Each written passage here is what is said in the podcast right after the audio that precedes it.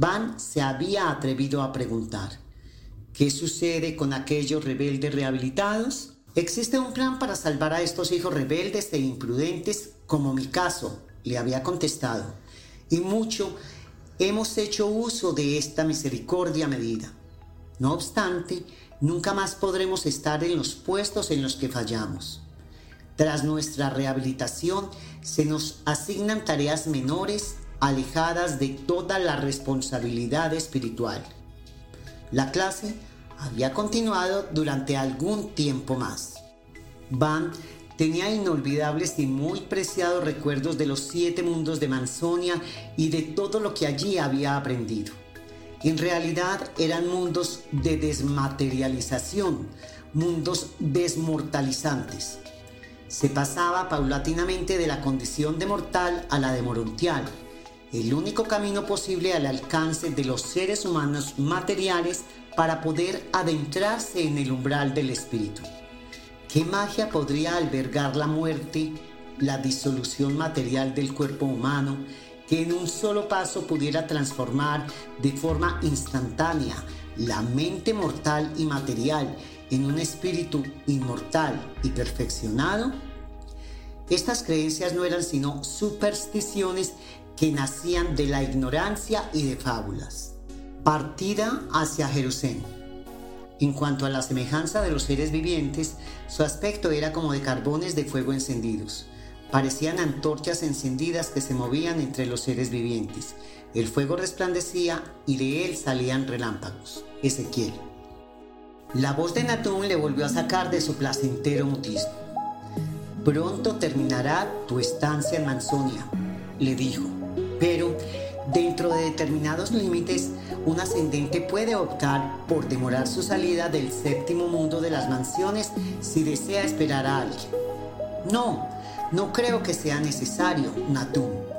Mis familiares y amigos partieron antes que yo y quizás estén de camino a la constelación. Mi padre, en un momento dado, sí esperó a mi madre para hacer juntos la andadura espiritual. Además, hay algunos compañeros de promoción con los que me gustaría seguir adelante. Ya los conoces. Llegaron a las 2 de la mañana a la enorme pista de despegue de los serafines en el periodo de total recesión de la luz. Todos, incluidos los acompañadores morontiales, se acercaron a los serafines de transporte que se encontraban alineados en la pista en un número que sobrepasaba los 100.000. Sus escudos de fricción invitantes se habían abierto de par en par. Antes de partir se les induciría al sueño, a pesar de que el viaje no duraría más de 30 minutos. Cuando se viaja en un serafín, uno se queda dormido durante un periodo determinado de tiempo y se despierta en el momento indicado. La duración del trayecto es irrelevante porque se está inconsciente. Es como si os durmierais en un vehículo de transporte en una ciudad y, tras disfrutar de un sueño tranquilo toda la noche, os despertarais en otra metrópolis lejana. Habíais viajado mientras dormíais. Así pues, voláis a través del espacio, envuelto en un serafín, mientras descansáis. Dormís, la acción conjunta de los mentores misteriosos y los transportadores seráficos es la que induce a este sueño en los morontiales. Los ángeles no podían transportar cuerpos combustibles, carne y huesos, pero sí pueden trasladar todas las otras formas de seres, desde la morontial de menor rango como la de los ascendentes hasta la espiritual de rango mayor. Antes de quedarse dormidos, vieron a muchísimos peregrinos de todos los mundos de las mansiones junto a sus maestros y a otros órdenes celestiales congregados en una inmensa plataforma circular a varios metros del suelo, saludándoles con los brazos extendidos. Les felicitaban y les deseaban buena suerte. Van iba ilusionado con el alma limpia y radiante de alguien con un anhelo de perfección poco visto antes en un ser humano. Su tiempo de aprendizaje en Manzonia le había enseñado y confirmado muchas cosas. Sentía una gran alegría y una enorme responsabilidad. Miró a sus compañeros más cercanos y, en la distancia a otros miembros de su promoción. Ya algunos habían estado en Jerusalén muchas veces, aunque de visita, pero él no. Para él iba a ser la primera vez. Su paso por esta maravillosa vida fronteriza era una experiencia inolvidable, un recuerdo fascinante. En un sentido evolutivo era el portal a la vida espiritual y al logro final de la perfección como criaturas por el que los ascendentes alcanzaban el objetivo del tiempo, hallar a Dios en el paraíso. El plan de supervivencia dispuesto para los mortales tenía un objetivo práctico y útil. A los peregrinos del tiempo no se les formaba solamente para que pudieran sobrevivir y gozar de una dicha sin fin y de una calma eterna el objetivo era la realización de un servicio trascendente hasta incluso más allá de la actual era del universo. Si los creadores hubiesen querido llevarles sencillamente a una larga y eterna excursión de placer, ciertamente no hubiesen transformado en gran medida el universo completo en una inmensa y compleja escuela de formación práctica, ni solicitado a un gran número de seres celestiales que se convirtiesen en maestros e instructores. Una vez en el sueño de transición, no partirían todos los peregrinos de una vez por los límites del monte Betel. Lo harían en 10 turnos con un intervalo de 10 segundos. Antes de dormirse, Van pensó en el ruido abrumador y la desbordante luz que despedirían tantos serafines al despegar. Pronto se les daría la bienvenida a Jerusalén. Serían sus nuevos ciudadanos, aunque allí Van y algunos de sus compañeros tendrían que enfrentarse a algunos inesperados dilemas. Bienvenida a Jerusalén. Palabras de Lucifer y Caligastia. Lucifer y Calegastia tienen en el cielo una mejor y más perdurable sustancia. La ciudad asentada sobre sus cimientos, cuyo arquitecto y constructor es Dios. Es un país mejor, esto es celestial. Hebreos 2 Corintios. Cuando se despertó, al unísono con los otros miles de peregrinos y los acompañadores morontiales, ya el serafín de transporte había abierto sus escudos de energía y pudo admirar, emocionado, el cielo nocturno de Jerusalén. Era de un color ámbar oscuro, pero refulgente. Era aún la hora calma. La esfera se mantenía iluminada de forma uniforme durante el 75% del día. Luego había una recesión gradual de la luz hasta el momento de mínima iluminación.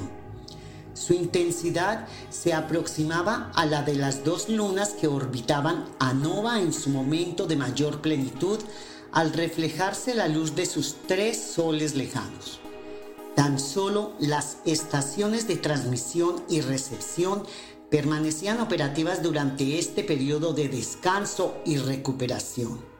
Los gases que reflejaban luz-energía desde la parte superior de la ionosfera de Jerusalén hacia el suelo eran muy similares a los que se encontraban en las capas superiores de la atmósfera de muchos planetas evolutivos y que daban lugar a unos fenómenos naturales parecidos a la aurora boreal de vuestro mundo.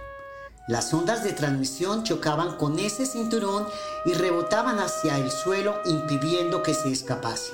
Se alegraba de estar en la capital de Satania y de haber terminado con éxito la primera gran etapa de su venturoso viaje al paraíso. La última sala de resurrección, la cámara final del despertar, había quedado atrás en el séptimo mundo de las mansiones. Nunca más el cambio de forma conllevaría la pérdida de la conciencia o la ruptura en la continuidad de la memoria personal. Pronto se les trasladó en grandes máquinas voladoras al inmenso anfiteatro. Todo Jerusalén se había congregado allí para darles la bienvenida.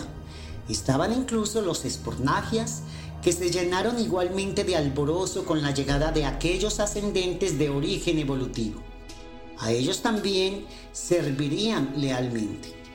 Todos querían mostrar su reconocimiento hacia quienes habían sabido triunfar, habían participado en la carrera planetaria y habían finalizado su camino de progreso por los mundos de las mansiones. Allí estaba Natún, al que Van no había podido ver desde que se despidieron en Mansonia. Era un espectador más. Junto con los Lanonandex estaban Caligastia, próximo príncipe planetario de Urantia, Daligastia y Abadón, sus más estrechos colaboradores. Ellos tres preparaban la comitiva corpórea para la pronta colonización cultural y espiritual de Urantia y querían muy especialmente conocer a esta promoción de nuevos peregrinos del tiempo. Caligastia deseaba también dar un importante mensaje que iba a cambiar radicalmente las expectativas inmediatas de algunos ascendentes.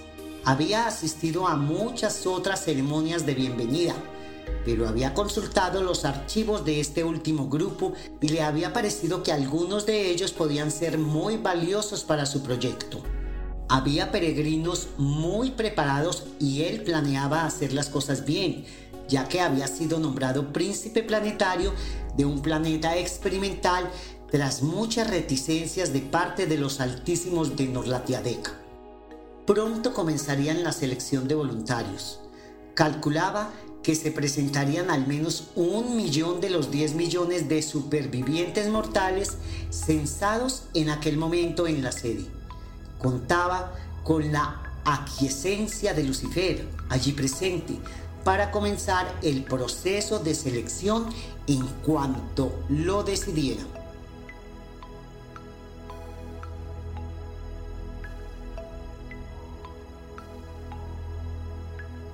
Lucifer, como soberano del sistema en aquel momento, recibió personalmente a los ascendentes junto con representantes de los Melquisedecs, de los Borondadecs, de los hijos materiales los verdaderos nativos de Jerusalén junto con los espornagias y otros seres de menor inteligencia. De las multitudes angélicas, los llamados servidores del Espíritu, y de los mismos Lanonandex.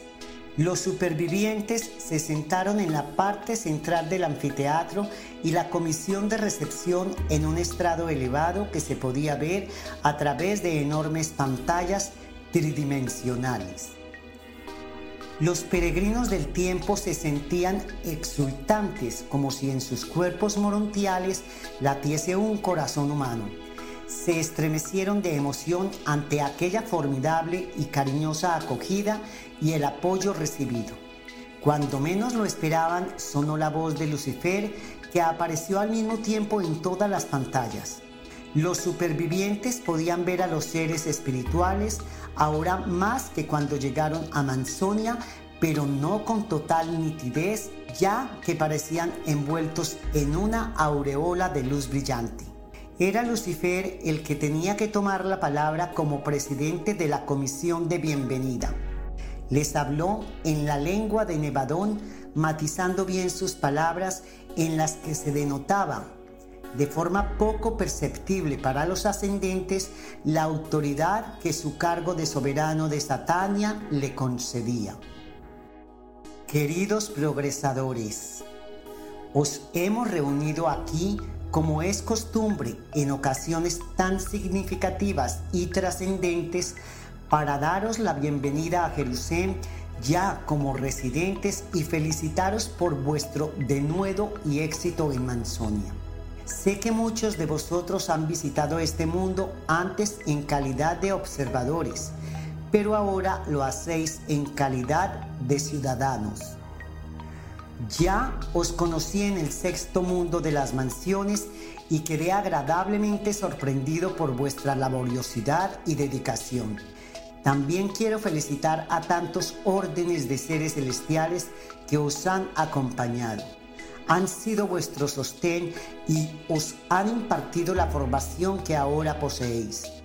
Os queda un periodo de aprendizaje y de preparación antes de vuestro viaje a Edentia. A partir de aquí ya no habrá más resurrecciones. La forma morontial que se os ha otorgado en los mundos de las mansiones os acompañará en vuestro paso por Nevadón. De cuando en cuando se originarán cambios en ella, pero conservaréis esa misma forma hasta que os convirtáis en espíritus de la primera etapa en anticipación a vuestro tránsito por los mundos de cultura y formación espiritual del universo global.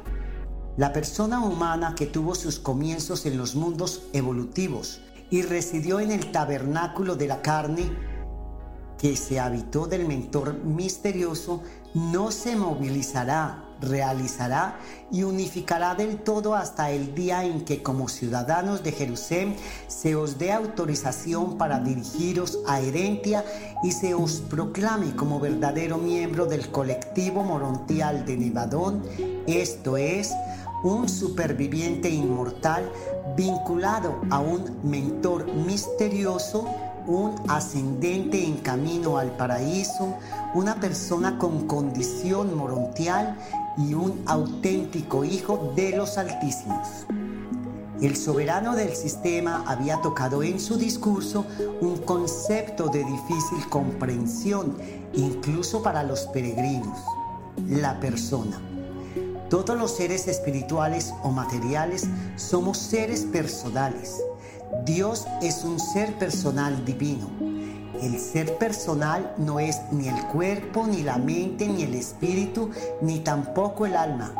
El ser personal es inmutable y es lo que nos hace ser seres individuales, únicos, a pesar de lo cambiante de nuestras propias experiencias. Es un don del Padre Universal y sobrevive al sobrevivir el alma morontial en vuestro mundo se confunde a menudo con personalidad. Lucifer habló durante más de una hora en términos y conceptos que no me son permitidos revelar del todo. Al terminar, le dio la palabra a Caligastia presentándolo como miembro de su misma orden de los Lanonandex. Caligastia tomó enseguida la palabra. Había decidido intervenir en el anfiteatro en aquel momento porque el tiempo le apremiaba por las condiciones óptimas de Urantia tras 500.000 años desde el nacimiento de Andoni Fonta y el surgimiento de las razas en Urantia, los Altísimos le habían dado un plazo de 10 años para la elección de los miembros de la comitiva. Ya había elegido a sus cooperadores angélicos y a una multitud de otros seres espirituales, pero le faltaba seleccionar a los 100 miembros corpóreos de su comitiva de entre los ascendentes mortales de Jerusalén y ya le restaba solo dos años. Había estado esperando la llegada de esta última promoción para dar su mensaje. Estas fueron sus palabras. Mi nombre es Caligastia y también quisiera felicitar a todo el grupo de peregrinos por haber llegado hasta Jerusalén. Conozco bien vuestro esfuerzo. Les hablaba con seguridad y con la convicción de la importancia de su inminente destino. Pero mis palabras no solo van dirigidas a vosotros, sino a todos los ascendentes que estén dispuestos y capacitados para emprender una aventura que jamás olvidaréis en un mundo primitivo del espacio-tiempo. Se me ha designado para ser el príncipe planetario de Urantia, un planeta experimental de nuestro sistema de Satania a 50 años luz, cuya vida inteligente no tiene más de 500.000 años. Allí iremos para guiar su incipiente civilización y ayudarles a crecer en mente y espíritu.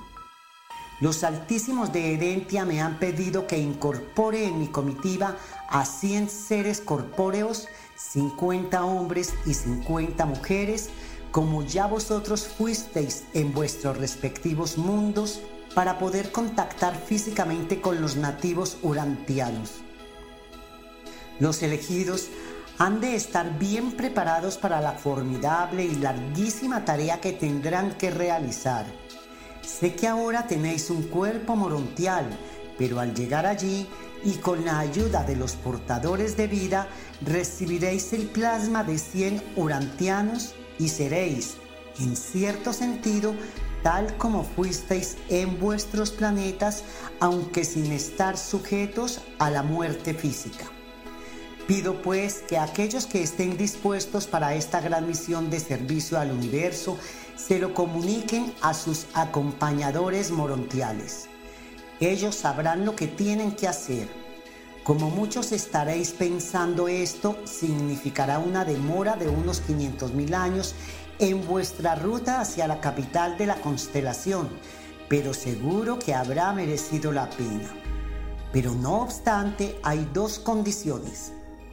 La primera es no haberse fusionado con el mentor misterioso. Si fuese así, no se podría transformar vuestro cuerpo morontial en material y no podríais realizar vuestro cometido. La segunda es ser de diferentes planetas. Sé que es poco tiempo, pero tenéis los próximos tres días para decidiros. Los ángeles documentalistas tienen todos los datos de vuestra tarea y del desarrollo mental y espiritual que habéis adquirido no solamente en Mansonia, sino también en vuestros mundos de origen. Ellos saben el perfil de los peregrinos que se necesitan para esta misión y os sabrán elegir con sabiduría y eficacia. Mis ayudantes y yo estaremos de todas formas presentes en el proceso de selección. Caligastia se refería a la fusión eterna de un mentor misterioso o partícula de Dios con el alma inmortal de origen humano. Esta fusión se podía dar antes de terminar Mansonia, pero no siempre era así, como en el caso de Van y de otros muchos. No sé las razones por esta dilación en el tiempo que ocurre en el caso de algunos peregrinos, como tampoco se me han revelado los pormenores del extraordinario proceso seguido en esta portentosa unión de lo infinito con lo finito. Dios se embarca con el hombre en la aventura eterna. La fusión sí tenía que producirse antes de llegar a Abona. Era el paso definitivo a la espiritualización de los ascendentes y significaba ser un poco más como Dios. Vuestros escritores sagrados lo supieron ver. Vosotros sois dioses y todos vosotros hijos del Altísimo. Sed perfectos, así como vuestro Padre que está en los cielos es perfecto. Seremos participantes de la naturaleza divina. Somos linaje de Dios. La segunda condición tenía que ver con el hecho de que, siendo Urantia un planeta experimental, el príncipe quería que los 100 colaboradores corpóreos, al ser de 100 planetas distintos, pudiesen aportar sus distintas perspectivas para poder mejorarlo. Tras las palabras de Lucifer y Caligastia y la aclamación unánime de los millones de seres que se habían reunido allí, se les dio un mecanismo móvil de comunicación, el arpa de Dios, un dispositivo de índole morontial que compensaba la incapacidad de acomodar directamente el inmaduro mecanismo sensorial morontial a la recepción de las comunicaciones planetarias. Juan el Revelador tuvo una visión de la llegada de una promoción de estos mortales desde el séptimo mundo de las mansiones a su primer cielo, a las glorias de Jerusalén.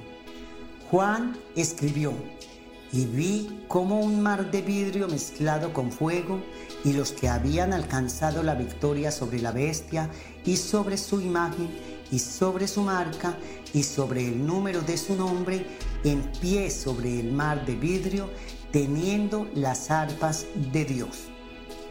Pablo tuvo también la visión de un colectivo de ciudadanos ascendentes en Jerusalén en su camino de perfección, pues escribió, Mas os habéis llegado al monte de Sión y a la ciudad del Dios vivo, Jerusalén la celestial, y la compañía de muchos millares de ángeles. Durante el tiempo que duró la presentación, Nod, Fad y Hab, sus compañeros más allegados de promoción, no se habían separado de Van y no pararon de mirarse, en especial mientras hablaba Caligast. Van estaba particularmente perplejo ante lo que pudiera significar ir a Urantia en caso de presentarse como voluntario y ser elegido. Todos sus proyectos se verían temporalmente frustrados. Tenía puesta la mirada quizás con demasiada ansiedad e impaciencia en su próximo periodo de aprendizaje en los 70 satélites de cultura social y formación de Edentia una vez que completaran el régimen de formación en Jerusalén. Su primera reacción fue rechazar aquel ofrecimiento del príncipe planetario. No comprendía entonces que el logro de la perfección no era una línea recta, Tampoco se había dado cuenta de que la impaciencia no era una cualidad deseada en el universo. Sin embargo, sus tres compañeros estaban eufóricos y con gestos le dijeron a Van que pensaban solicitar ser miembros de la expedición a Urantia. Todos ellos, al igual que él, cumplían las dos condiciones. Ninguno se había fusionado con el mentor misterioso ni provenía del mismo planeta. El mundo de la novita se vino abajo de repente. Se sintió desalentado. Se habían forjado entre ellos entrañables lazos de amistad y habían planeado viajar juntos a la isla Paraíso hasta llegar a pertenecer al colectivo de los finalizadores. Desde el anfiteatro, la promoción de Van se dirigió a su nueva residencia en los círculos concéntricos. La mayoría se desplazaría usando las corrientes energéticas de Jerusalén porque ya habían visitado la esfera como estudiantes de Manzonia. No obstante, otros, como Van y Fad, la no respiradora, que habían empleado una gran parte de su tiempo en las guarderías probatorias, no habían tenido ocasión de hacerlo personalmente y decidieron viajar en las rontorias. Habían visto imágenes de la capital de Satania mientras estaban en Manzonia, pero no era lo mismo. Estas aves eran animales tranquilos, con una inteligencia muy superior a la de vuestros simios y obedecían diligentemente las órdenes de quienes las usaban. Natum se encargó de solicitar una de ellas cuando terminaron en el anfiteatro. Como solo tenían capacidad para tres personas, se decidió que Fad iría con Van y el acompañador. Su primera visión de Jerusalén, el dilema de Van. Entonces vi un cielo nuevo y una tierra nueva, porque el primer cielo y la primera tierra habían pasado y el mar ya no existía más. Y yo, Juan, vi la santa ciudad, la nueva Jerusalén, descender del cielo de parte de Dios, ataviada como una esposa hermoseada para su esposo. Apocalipsis. Cuando salieron del anfiteatro, se dirigieron al observatorio nacarado que estaba cerca de la estación receptora del mar polar. Allí pudieron contemplar el inmenso mapa en relieve de todo el planeta sede. Esto les daría una idea de cómo era Jerusalén antes de partir hacia los círculos. Cuando bajaron del observatorio, el ave ya estaba esperándoles. Era enorme. En cuanto a su aspecto, tenía cierto parecido a vuestras águilas reales. Era fuerte y ágil, pero sin su afilado pico, al no tener necesidad de cazar para alimentarse. En cuanto a su colorido, era más como vuestros loros amazónicos. Su plumaje era principalmente verde, con la frente blanca o amarilla, las mejillas amarillas y anillos oculares azules. Además, las coberteras de la parte inferior de las alas eran anaranjadas. Las rontorias eran extremadamente amistosas. Como las aves migratorias de Urantia o Anova, poseían un sistema de navegación de precisión se orientaban a través de una brújula magnética situada en una región del cerebro y, al conocer de manera innata todo Jerusalén, podían trasladar a sus pasajeros a cualquier lugar del planeta. Descansaban solamente de noche. Al desplazarse usando las suaves corrientes energéticas de Jerusalén, como hacían muchos de sus habitantes, no realizaban un excesivo esfuerzo partieron cuando el periodo de recesión de la luz se invertía y una luminosidad temprana que le recordó a Van los amaneceres de su planeta, empezaba a nacer. La luz no resplandecería mucho más. Se quedaría en una agradable claridad suficiente como para que los habitantes de la capital de Satania pudieran realizar las actividades comunes del planeta. Los seres espirituales y morontiales no necesitaban mucha más luz. En aquel momento hacía 12 grados centígrados, pero alcanzaría, como todos los días, un máximo de 21 grados. Las condiciones climáticas y fenomenológicas de Jerusalén se repetían en cada uno de sus siete satélites y 49 subsatélites. Desde el aire vieron alejándose el gran mar de cristal. Tenían unos 160 kilómetros de circunferencia y unos 48 kilómetros de profundidad.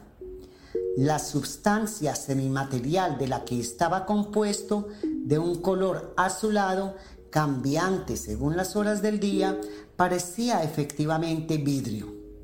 También pudieron observar en la lejanía el descomunal anfiteatro que los circundaba por un extremo. Al estar el mar en uno de los polos de Jerusalén, la distancia a los círculos de los progresadores era de algo más de 1500 kilómetros. Tardarían unas 10 horas.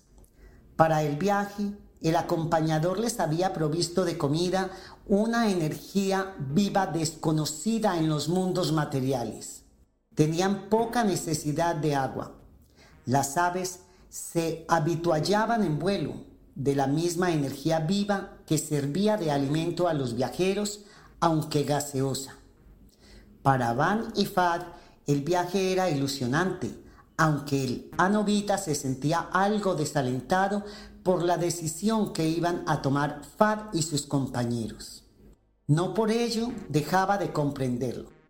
Natun muy conocedor de los humanos tras miles de años de acompañarles desde que llegaron a Manzonia por primera vez, sospechó lo que le sucedía a Van, pero procuró no inmiscuirse a no ser que le pidiera su opinión expresamente.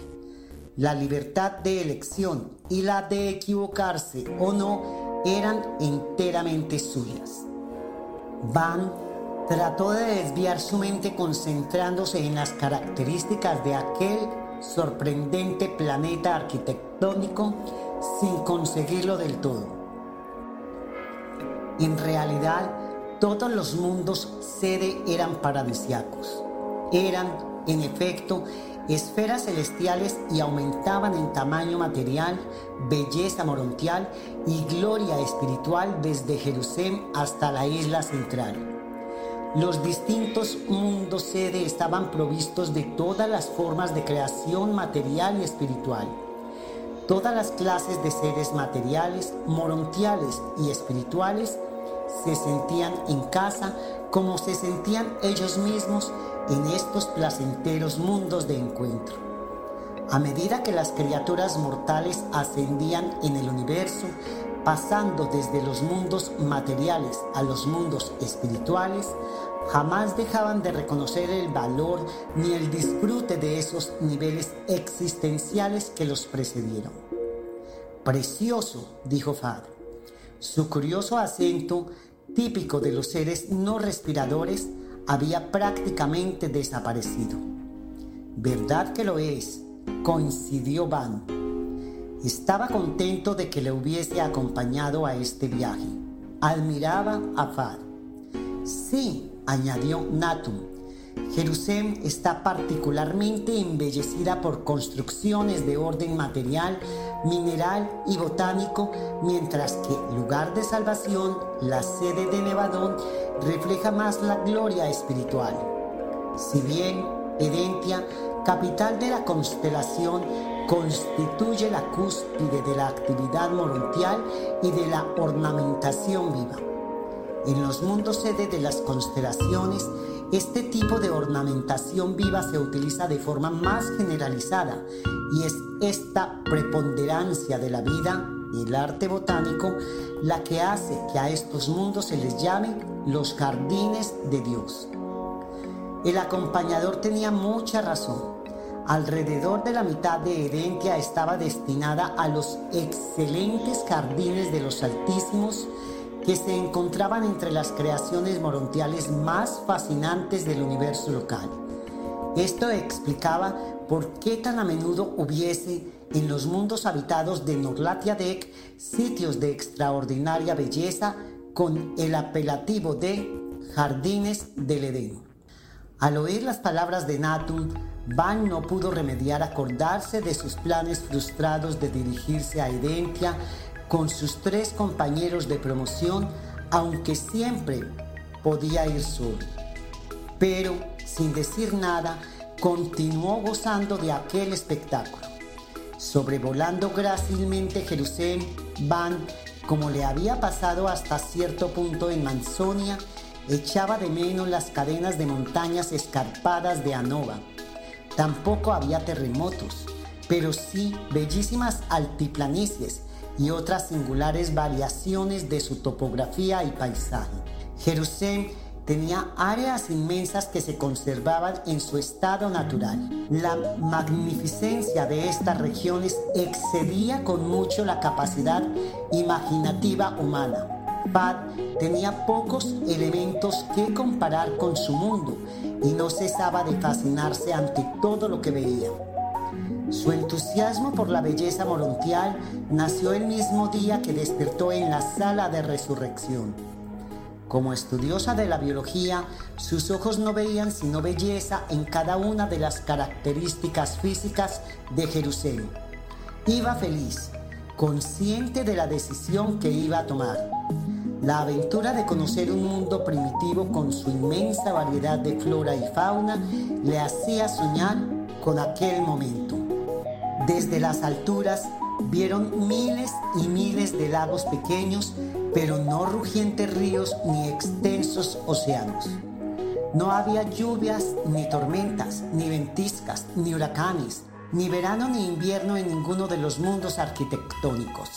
Si bien, cuando la temperatura descendía a su mínimo, algo que se producía en paralelo a la recesión de la luz, la humedad se condensaba en forma de precipitación diaria.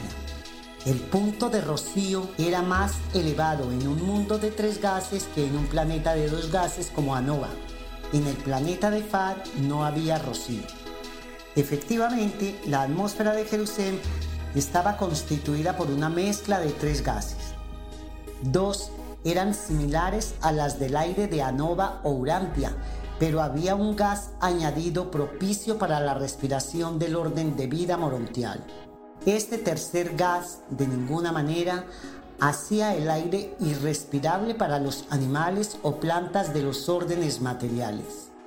La humedad era necesaria tanto para la vida física de las plantas como para los seres vivos del mundo morontial pero esta se originaba en gran medida gracias al sistema de circulación de agua del subsuelo que se extendía por toda la esfera y que llegaba incluso a las mismas cumbres de las altiplanicies. Este sistema hidráulico no era totalmente subterráneo, ya que existían muchos canales que comunicaban entre sí los chispeantes lagos de Jerusalén. Estos miles de canales se percibían perfectamente serpenteando armoniosamente desde la distancia a la que volaban, unos 30 metros por encima del suelo.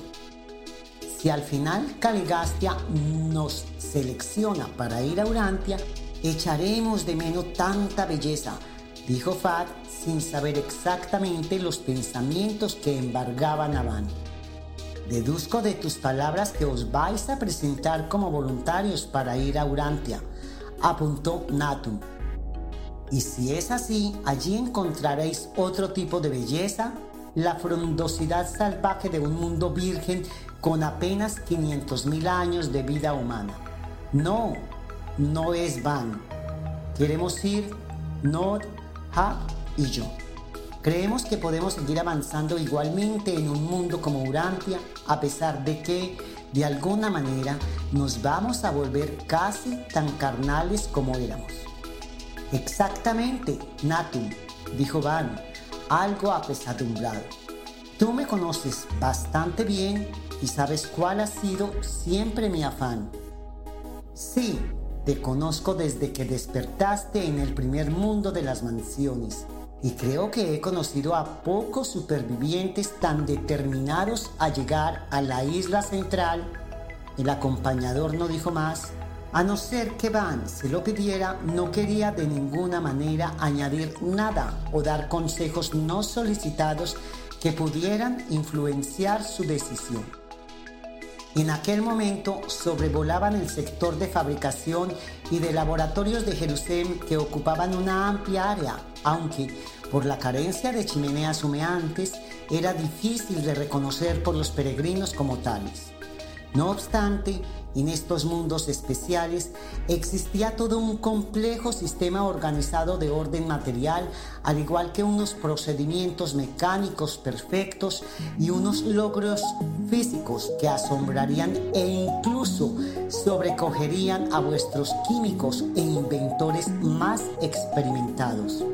Este mundo en el que los peregrinos se detenían en su viaje al paraíso era mucho más material que espiritual.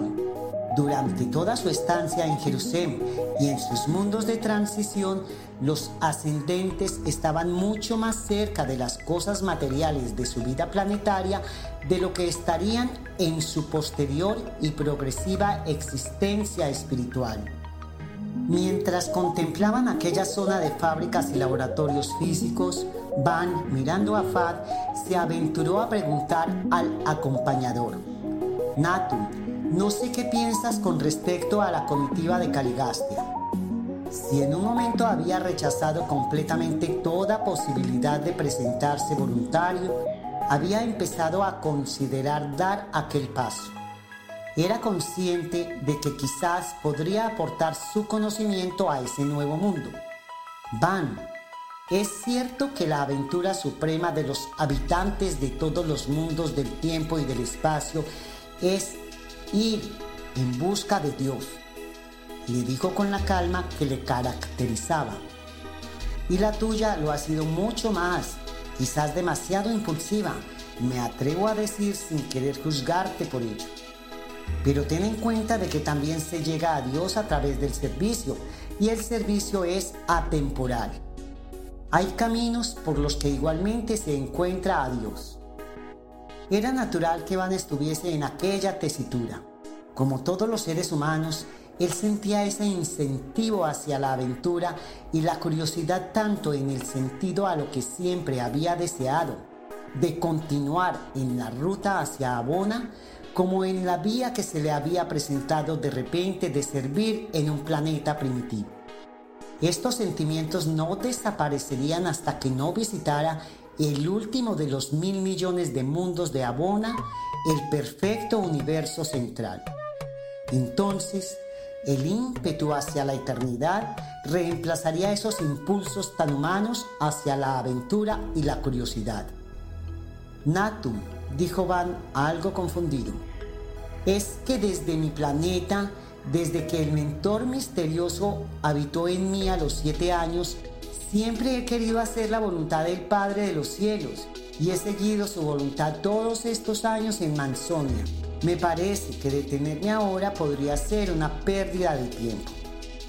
De ninguna manera será así, contestó Fad antes de que comenzara a hablar el acompañador.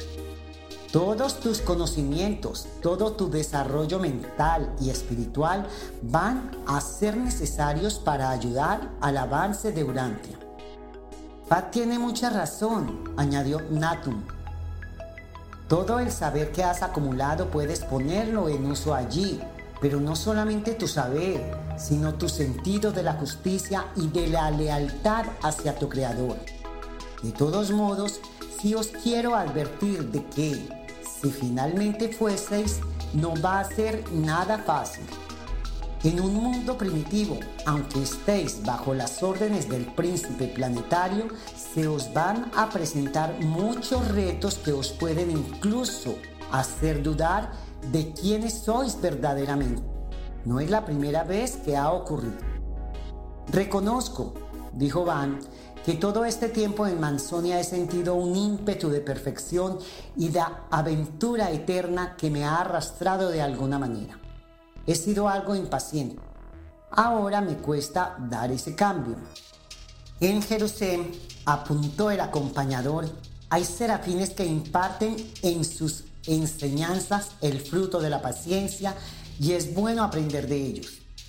Para estos serafines estancarse es la muerte segura aunque crecer con una rapidez excesiva es igualmente suicida. Dicen que al igual que una gota de agua cae desde un nivel superior a otro inferior, fluye adelante y desciende continuamente por medio de una sucesión de cortas caídas.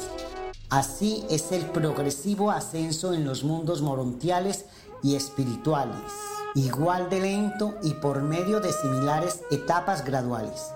No creo que sea exactamente tu caso, pero has de tener cuidado con las prisas. De todos modos, decidas lo que decidas, tienes que saber que cuando vuelvas de ese planeta primitivo, podrás continuar tu camino a Edentia e incluso estarás más reforzado para tomar la ruta al paraíso. Te prometo que estaré aquí para darte la bienvenida cuando regreses, pero eres tú quien tiene que decidir. Ven con nosotros, Van. Nod, Hab y yo estaremos muy contentos si te decides. Luego podemos viajar juntos hasta Edentia, lugar de salvación, Ubersa, Abona y el paraíso. Creo, además, que podremos hacer grandes cosas allí si somos elegidos y quizás tengamos muchas posibilidades. Caligastia se ha mostrado muy interesado en nuestra promoción. Van era un hombre aventurero de espíritu y tremendamente curioso. Su tendencia al análisis, al impulso hacia el descubrimiento, al estímulo hacia la exploración, formaba parte innata de él con incluso más fuerza que otros seres evolutivos del espacio. No se le habían dado esos deseos naturales para que los reprimiera o coartara Iván lo estaba de alguna manera haciendo. Aquello era una dilación de 500.000 años que, a pesar de lo que representaría para un mortal, para él como para otros seres eternos, no significaría ni una brisna de tiempo. No creas que quiero alentarte a hacer cosas que no deseas hacer, añadió Nato. Sé que lo que pueda ser decepción en este momento se satisfará con gloria durante las largas eras por venir.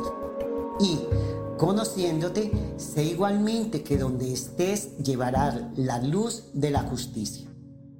En un mundo joven como Urantia se arbitrará injustamente la justicia, pero allí estarás tú para hacerla prevalecer junto a la ecuanimidad divina del universo. Estas últimas palabras hicieron recapacitar a Van. Quizás pudiera ayudar a organizar en Urantia una sociedad más justa, en donde se pudieran poner los pilares de la justicia y la misericordia. El acompañador, como muchas veces hacía, rompió el silencio en que Van y Fad se habían sumido momentáneamente. A vuestra derecha está el monte Serafín, tiene casi 4.600 metros. Es el más alto de Jerusalén. Su amplia cima es el punto de salida de todos los serafines transportadores. Reciben de los controladores físicos un gran suministro de energía inicial necesaria para escapar de la gravedad planetaria y vencer la resistencia del aire. Durante todo el periodo de luz y, a veces, hasta bien entrada su recesión, cada tres segundos de tiempo de Urantia parte uno de los transportadores seráficos. Sin mucho tardar, lo tomaréis vosotros tanto para ir a Edentia y a quien sabe si para Urantia. Los transportadores toman vuelo a una velocidad aproximada de 25 millas regulares por segundo y no alcanzan su velocidad estándar hasta que no se sitúan a más de 2.000 millas de Jerusalén. En el camino hacia sus residencias en los círculos, sobrevolaron dos de las siete capitales principales y doce de los 60 centros administrativos. Les impresionó ver desde la altura la armonía de las distintas construcciones en aquel paisaje repleto de canales, ríos, lagos, pequeños mares que bañaban de luz sus miradas. Inteligentemente esparcidos por la superficie del planeta había enormes cuadrados en donde estaban las unidades ejecutivas administrativas del sistema. Eran mil y se distribuían en diez grandes sectores que incluían, entre otros ámbitos, el de la potencia y la energía físicas, el arbitraje, la ética, los asuntos planetarios y locales, los asuntos de la constelación y del universo local, la educación y las actividades de los Melquisedecs, las áreas científicas, las cuestiones morontiales, las espirituales, el ministerio de los ascendentes y la filosofía del gran universo. Estos edificios eran transparentes, de ahí que se pudiese ver siempre desde fuera la actividad que tenía lugar en el interior. Pasaron también por los 100 triángulos de Jerusalén. Desde ellos se dirigían los asuntos puramente locales y rutinarios de este mundo. Se agrupaban en torno a 10 magníficas construcciones, sedes de la administración local de Jerusalén. Alrededor de los triángulos había una representación panorámica de la historia de la sede del sistema. También sobrevolaron los mil rectángulos de Jerusalén que daban cabida a los seres nativos de menor rango de la capital. Natum aprovechó para hablarles de los espornagias. En el centro de los rectángulos está la inmensa sede circular de los espornagias. Sus logros agrícolas son impresionantes. En Jerusalén, la tierra se cultiva en gran medida con un propósito estético y de ornamentación, y los espornagias son los jardineros paisajistas de los mundos sede. En su tratamiento de los espacios abiertos de Jerusalén, los espornagias son originales y artísticos. En el cultivo de la tierra, los espornagias utilizan un gran número de dispositivos mecánicos y de animales de inferior rango. Supimos de ellos en Mansonia y son animales extraordinarios, apuntó Fad. ¿Sobreviven como nosotros? No, no poseen almas, aunque gozan de una larga vida que pueden alcanzar a veces hasta 40 o 50 mil años. Su número es ingente y proporcionan su ministerio físico a todos los órdenes de seres personales del universo que necesiten este servicio de índole material. Pero aunque los espornagias no poseen ni desarrollan almas que puedan sobrevivir, continuó Natum, desarrollan una individualidad que les capacita para la reencarnación. Cuando, al pasar el tiempo, los cuerpos físicos de estas criaturas singulares se deterioran por el uso y la edad, sus creadores, en colaboración con los portadores de vida, dan origen a nuevos cuerpos en los que los viejos espornagias vuelven a establecer su residencia carnal. Son los únicos seres que se encarnan de todo el universo. Es apasionante, comentó Van, que parecía más tranquilo. En realidad, Resultaba difícil describir a estas criaturas útiles y extraordinarias porque faltaban elementos con los que poder establecer comparaciones ya que no existían animales en los mundos evolutivos con los que se pudiesen comparar. No eran seres evolutivos, puesto que los portadores de vida los diseñaron en su forma y condición actuales. Eran bisexuales y procreaban en la medida en que se les necesitaba para responder a las necesidades de una población creciente.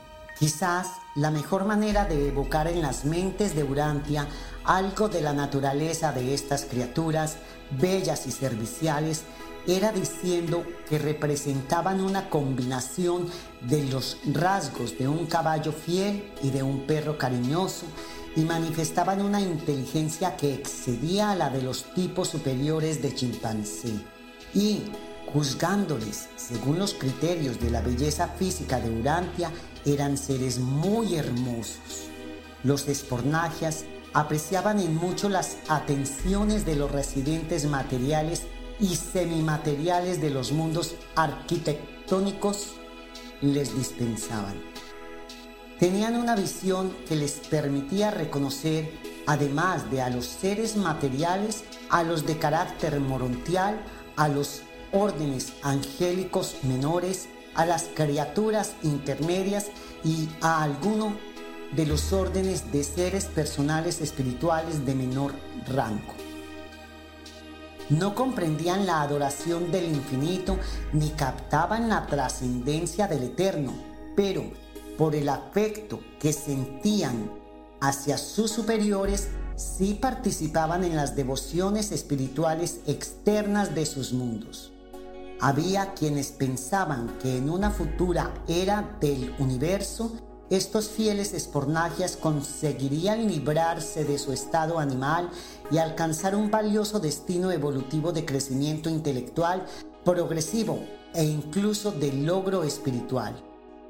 No sin cierta inquietud de parte de Van en cuanto a su decisión pendiente, los pasajeros llegaron por fin a los llamados círculos de Jerusalén, a las zonas residenciales reservadas para los principales grupos de vida del universo. Cada uno de estos agrupamientos residenciales consistía en siete círculos concéntricos que se elevaban sucesivamente.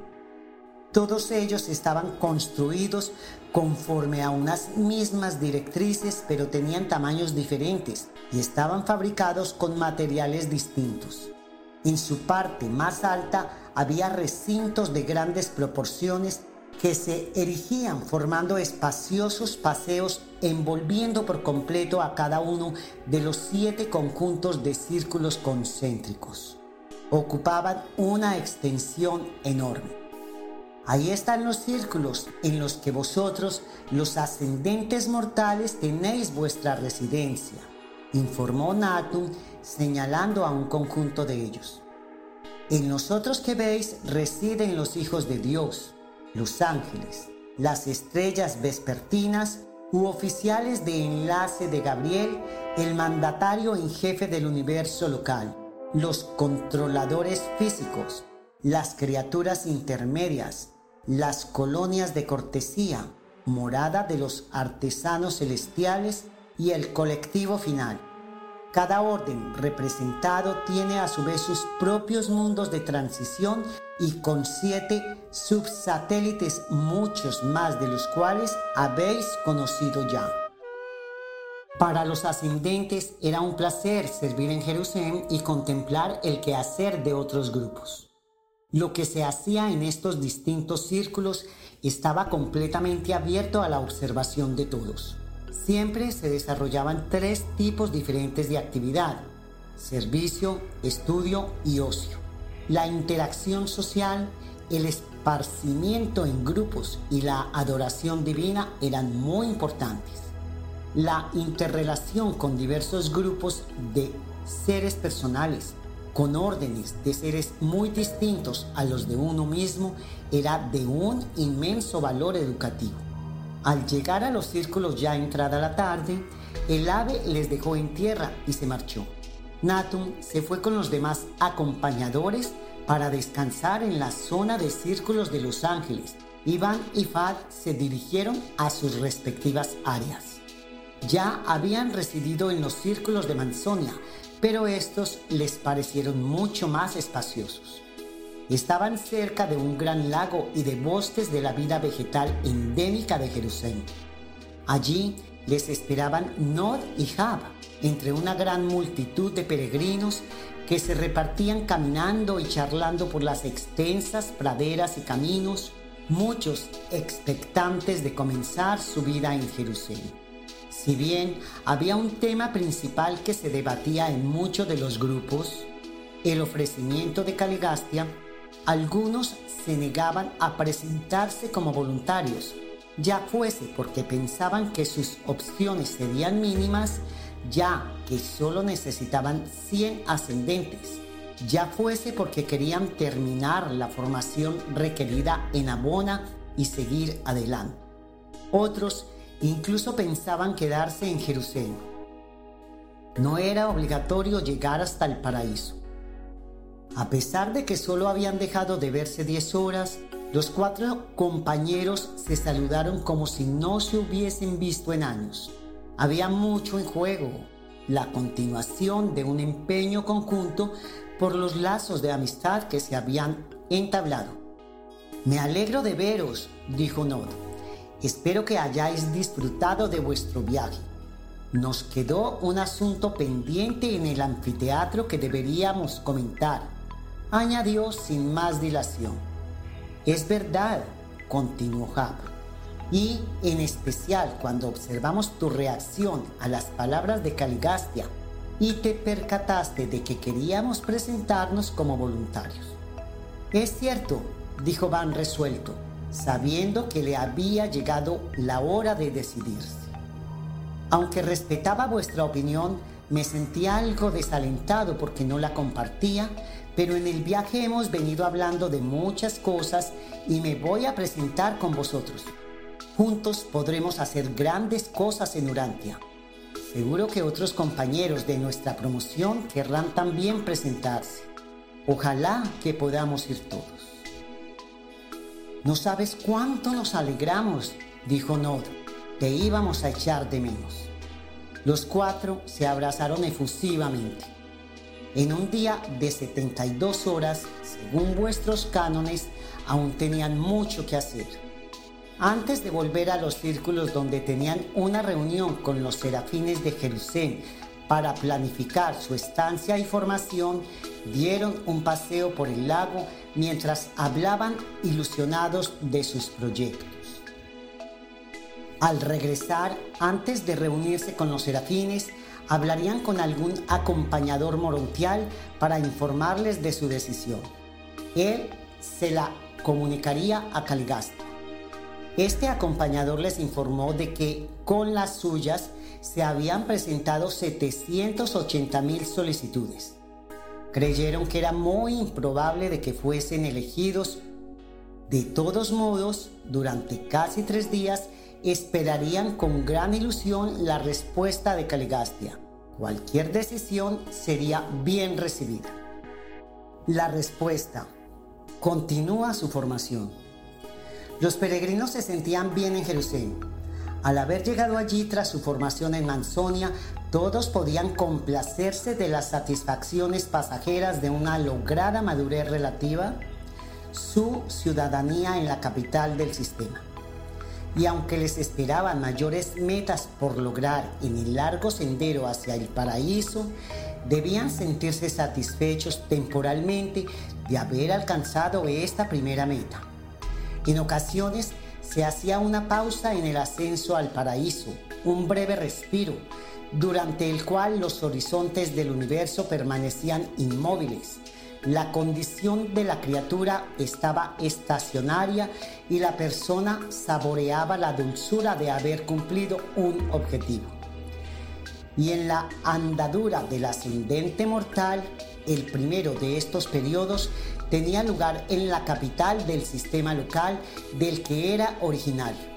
Durante esta pausa, los peregrinos del tiempo, como ciudadanos de pleno derecho de Jerusalén, intentaban expresar en sus vidas lo conseguido durante esas ocho experiencias vitales que les procedieron en Mansonia. Justo al tercer día, a cien de los peregrinos que se habían presentado voluntarios le llegó la preciada nueva.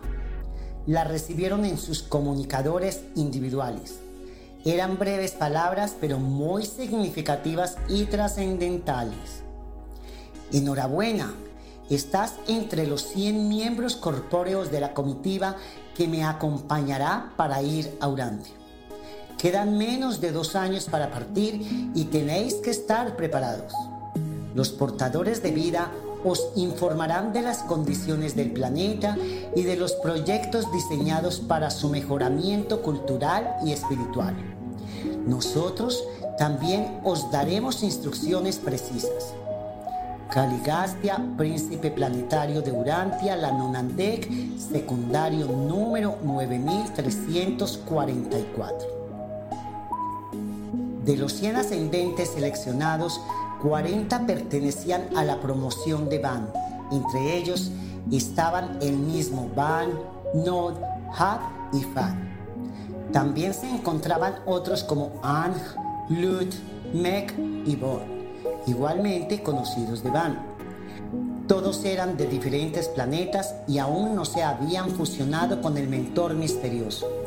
Los restantes 60 habían sido elegidos de anteriores promociones. Todos recibieron la noticia con un gran entusiasmo. Van se reunió con Nod, Hab y Fad para compartir su satisfacción y alegría y, al mismo tiempo, sus inquietudes respecto al proyecto. Van, al final, había comprendido que aquello era lo mejor que podía pasar Natun, junto con los otros acompañadores, felicitaron a cada uno de los elegidos personalmente. La comunicación de Caligastia también les había llegado a ellos. Durante los restantes dos años, unos experimentados portadores de vida se reunieron regularmente con los 100 para formarles en la evolución y progreso de los mundos evolutivos y en especial de Urantia. Aprendieron mucho de su flora y fauna, de cómo los portadores de vida habían actuado en aquel planeta experimental y, en especial, de Andón y Fonta, de sus descendientes y expansión y de la aparición de las seis razas de color. También se les dio a conocer, entre otros detalles, que 100 andonitas de la mejor estirpe de Andón y Fonta les donarían su plasma vital para que pudiesen materializarse y que su aspecto sería como el de aquellos hombres y mujeres primitivos. Dalegastia y Abadón también se reunían a menudo con ellos para darles instrucciones sobre la administración de Dalamatia, la ciudad que se iba a construir allí y cómo tenían que proceder. Les hablaron del árbol de la vida, necesario para su sustento y contestaron a todas sus preguntas. Conocieron también a los demás miembros no corpóreos de la comitiva. Caligastia, gran conocedor del planeta, asistía a menudo a las reuniones. Lucifer estuvo en la última de estas para asegurarles que contaran con su apoyo. A pesar de ello, Van y sus compañeros continuaron su formación en Jerusalén, que también les iba a aportar en su labor en Urantia. Los peregrinos conocieron a los distintos grupos de las multitudes seráficas, de maestros seráficos, asignados a la gestión de los sistemas locales. Eran oriundos de las capitales del sistema, pero en un gran número estaban estacionados en las esferas morontiales y en los mundos habitados. Los serafines de este orden estaban dotados por naturaleza de una capacidad de gestión poco común y guiaban a los nuevos ciudadanos de distintas formas. Algunos les mostraban el significado de la responsabilidad y la moral de la ciudadanía cósmica. De hecho, ellos eran esa misma moral. Si en Manzonia los hijos del tiempo comenzaban a aprender el dominio de sí mismos por el bien de todos, ahora sus mentes aprendían a colaborar y a establecer planes con otros seres de más sabiduría. Los maestros seráficos también acrecentaban la valoración de la moral cósmica, de la interacción entre la libertad y la lealtad. Aprendieron que la lealtad era el fruto de la valoración inteligente de la hermandad del universo. No se podía recibir mucho y dar nada a cambio. A medida que se progresaba como persona, como ser personal, donde el Padre del universo, primero se aprendía a ser leal, luego a amar, después a ser filial y más adelante se era libre pero hasta que no se llegase a ser finalizador, hasta que no se alcanzase la perfección de la lealtad, no se podía conseguir el grado sumo de libertad. Estas lecciones en la libertad y la lealtad iban a cobrar un gran significado en Urantia. También entraron en contacto con los acrecentadores de la moral. No existía recompensa material para una vida en rectitud pero había una profunda satisfacción, una conciencia de logro, que trascendía toda recompensa material imaginable. Las llaves del reino de los cielos eran sinceridad, más sinceridad y más sinceridad. Todos los seres poseían estas llaves y las usaban. Avanzaban en condición espiritual mediante decisiones, más decisiones y más decisiones. La elección moral más elevada era optar por el valor más preeminente posible y siempre, en cualquier esfera y en todas ellas, esto conllevaba elegir hacer la voluntad de Dios. Si el hombre lo hacía así, era grande, aunque fuese el ciudadano más humilde de Jerusalén o incluso el más insignificante de los mortales de Urantia. Había también serafines en la reserva que pasaban gran parte de su tiempo de espera relacionándose en camaradería espiritual con los mortales ascendentes recién llegados de Manzonia. Uno de los placeres de la estancia de los peregrinos en Jerusalén consistía en conversar y relacionarse durante los periodos de receso con estos serafines que tanto habían viajado y que tanta experiencia habían adquirido. Eran estas relaciones de amistad las que tanto granjeaban el cariño de los mortales ascendentes. En Jerusalén por vez primera, los peregrinos ascendentes se interrelacionaban con los hijos materiales, o Adanes y Evas, y con los ángeles. Aquí fraternizaban seres enteramente espirituales y semi-espirituales como las criaturas intermedias y seres individuales que acababan de surgir de la existencia material. Las formas mortales se habían modificado tanto que todos podían disfrutar del reconocimiento mutuo y del entendimiento y comprensión de la persona del otro. Durante este tiempo también aprendieron la lengua andónica, la lengua de los primitivos habitantes de Urantia, de parte de unos portadores de vida que habían vuelto a Jerusalén, hacia Urantia. Así les llegó la hora de partir. Los 100 iban bien formados, preparados para su misión iban plectóricos en moral, lealtad, fraternidad, justicia y afán de servicio. Aquellas eran sus insignias. Partirían aquella misma madrugada. Subieron casi los 4.000 metros del monte Serafín ayudados de unos aparatos voladores. Pasaba la medianoche. Cuando llegaron ya habían sido inducidos al sueño los cooperadores espirituales del príncipe. Una vez que Van pisó la cima del monte, sintió el rocío acariciándole el rostro. Corría un aire levemente frío. Sintió un pequeño escalofrío antes de subir a uno de los formidables serafines de transporte, pero no le prestó atención se fijó en que habían acudido muchísimos residentes de Jerusalén para despedirles. Saludó con la mano a sus compañeros. Al poco se durmió con la mirada valiente. Tuvo un último pensamiento para Natum, que sabía que había acudido allí para despedirle y que le esperaría a su vuelta. Su mentor misterioso, que le había acompañado desde su niñez en Anova, también estaría esperándole en Jerusalén. No sabemos por qué no le acompañaba si aún no se había fusionado con él. No se nos ha revelado. De todos modos, su identidad estaba preservada gracias a su desarrollada mente y alma morontiales y sí iría el serafín guardián de destino con él. No pudo ver cómo se cerraban tras él los escudos de energía ni pudo oír el increíble estruendo mezclado de luces de relámpago al despagar su serafín. Pero ya soñaba con aquella aventura de medio millón de años. Segundo, Urantia, planeta 606 del sistema local de Satania.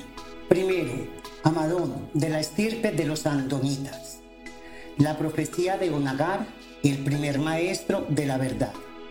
Onagar, el gran líder espiritual de los andonitas, lo había preconizado hacía muchos miles de años.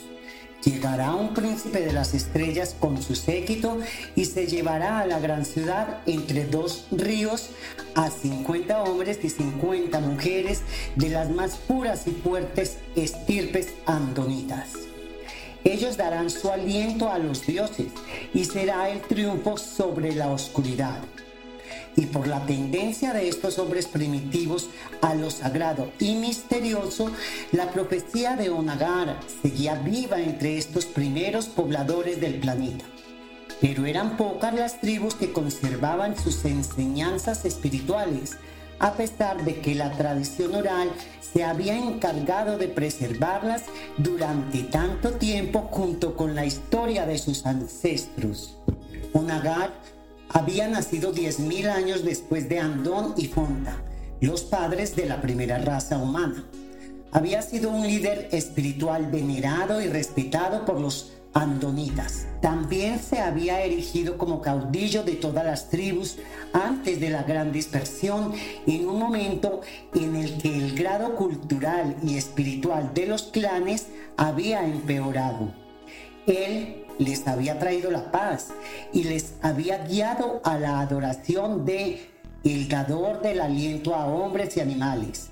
Pero de los 500.000 andonitas dispersos por el mundo, sus enseñanzas se habían preservado principalmente en la región entre los dos ríos que se extendía desde el norte en las montañas de Anatolia hasta el sur donde desaguaban de forma separada en el mar. El Golfo Pérsico aún no se había formado. También se habían afianzado en las tierras donde Unagar había tenido su sede en un asentamiento llamado Oban, en las orillas septentrionales del ancestral Mediterráneo, en la región del actual Mar Caspio. Aquel había sido el lugar de parada y punto de desvío al oeste de la ruta que se dirigía al norte procedente de las tierras meridionales de Mesopotamia, como se llamaría a esas tierras entre dos ríos. Posteriormente, otros descendientes andonitas emigrados al oeste y al este también las conservarían en cierta manera. La filosofía de Andón había sido bastante confusa y con el tiempo había llegado casi a, oscurecer las enseñanzas de Onagar. Andón estuvo a punto de convertirse en adorador del fuego por el gran bienestar que le procuró su fortuito descubrimiento. Sin embargo, la razón le desvió orientándolo hacia el sol como fuente superior de luz y calor por el gran temor reverencial que inspiraba. Si bien al estar demasiado distante, tampoco había llegado a convertirse en adorador del astro. Las creencias ambivalentes de Andón contagiaron a muchos de sus numerosísimos descendientes que las antepusieron a las doctrinas de Onagar. Había andonitas adoradores de fuego y del sol, pero sobre todo desarrollaron miedo a elementos atmosféricos como el trueno, el relámpago, la lluvia, la nieve, el granizo y el hielo. También al ser el hambre un estímulo constante y recurrente en esos tempranos días y al subsistir mayormente de la caza, los andonitas primitivos adoraban a los animales. Para Andón, los animales más grandes y los destinados a la alimentación eran símbolo de fuerza creativa y de poder sustentador y cada cierto tiempo acostumbraban a designar a algunos de ellos como objetos de adoración. Durante el periodo dedicado a uno de estos animales, solían dibujar toscos esbozos de ellos en las paredes de las cuevas y más tarde, a medida que las artes progresaban, se esculpían diversos ornamentos en este dios animal. Muy pronto, sin embargo, los pueblos andónicos adquirieron la costumbre de abstenerse de comer la carne del animal objeto de veneración tribal. Al poco tiempo, elaboraron una ceremonia de veneración que se llevaba a cabo en torno al cuerpo de uno de estos animales reverenciados. Mucho tiempo después, esta celebración primitiva se transformaría en complejos ritos, convirtiéndose el sacrificio de animales en parte del culto de adoración. Consideraban a los animales como parientes verdaderos y cercanos, pero a medida que pasaba el tiempo, el hombre se tornó más astuto en sus sacrificios y ya no ofrecía a sus animales de trabajo. Posteriormente se enraizó un fatal miedo a las nubes y aún más a la niebla y a la bruma, y se desarrolló una religión primitiva basada en el temor a las fuerzas naturales, llevando incluso a los sacrificios humanos para apaciguarlas. El alimento era muy importante en las vidas de estos seres humanos primitivos, tal como se muestra en la oración que Onagar, un gran maestro, enseñó a esta gente sencilla. Oh, aliento de la vida, danos hoy el alimento de cada día, líbranos de la maldición del hielo, sálvanos de nuestros enemigos del bosque y recíbenos con misericordia en el gran más allá. En aquel momento continuaban los efectos de la tercera edad del hielo, comenzada hacía 10.000 años. La primera, de acuerdo a la estimación de vuestros geólogos, había empezado justo con el nacimiento de Andoni Fonta. La población estaba prácticamente concentrada en el hemisferio oriental, a salvo del hielo, pero de climas más fríos y secos y sin excesiva caza. Los andonitas eran cazadores intrépidos y eficaces y, exceptuando bayas silvestres y algunos frutos de los árboles, únicamente se alimentaban de carne. Y al igual que Andón, que había inventado el hacha de piedra, sus descendientes descubrieron pronto la lanza y el arpón e hicieron un uso efectivo de ellos. Por fin una mente apta para crear herramientas actuaba conjuntamente con una mano capaz de llevarlas a cabo. Y estos primeros humanos se volvieron sumamente diestros en la fabricación de herramientas de sílex. Viajaban por todas partes buscándolo, prácticamente tal como hasta hace no muchos años los humanos se trasladaban hasta los confines de la Tierra en busca de oro, platino y diamantes. Onagar había hecho una extraordinaria labor y era razonable que quedaran remanentes de sus enseñanzas en tribus de Mesopotamia como las de Amadón. El líder religioso había enviado maestros a asentamientos próximos y remotos para propagar sus nuevas doctrinas sobre una sola deidad y su concepto de la vida futura que él llamaba el gran más allá. Estos emisarios de Onagar fueron los primeros misioneros del mundo y los primeros en usar el fuego de forma regular para preparar la comida e impartir este conocimiento. La cocinaban en la punta de unos palos y también sobre piedras calientes. Más tarde asaron grandes trozos de carne al fuego, pero sus descendientes volvieron casi enteramente al consumo de la carne cruda. Sin duda, la historia de los logros de este gran pensador y líder espiritual de los tiempos previos a Caligastia constituye un fascinante relato sobre la organización de los pueblos primitivos en una verdadera sociedad. Instituyó un eficiente gobierno tribal no igualado en muchos milenios por las generaciones que seguirían. Nunca jamás hasta la llegada del príncipe, volvió a existir en la tierra una civilización más espiritual tan elevada. Esta gente sencilla disfrutaba de una verdadera religión, aunque fuese primitiva, pero sus degradados descendientes la perderían más tarde.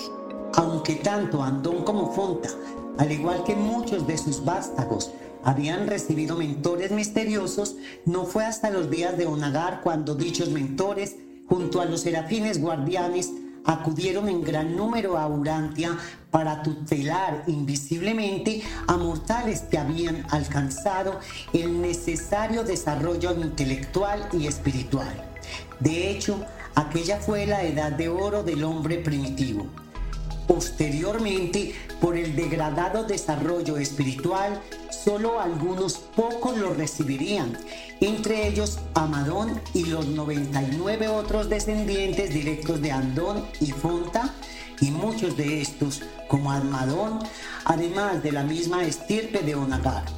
Caligastia había enfatizado la pureza racial de los elegidos, porque muchos descendientes de Andón se habían mezclado con las tribus simias y con primates, deteriorándose biológicamente.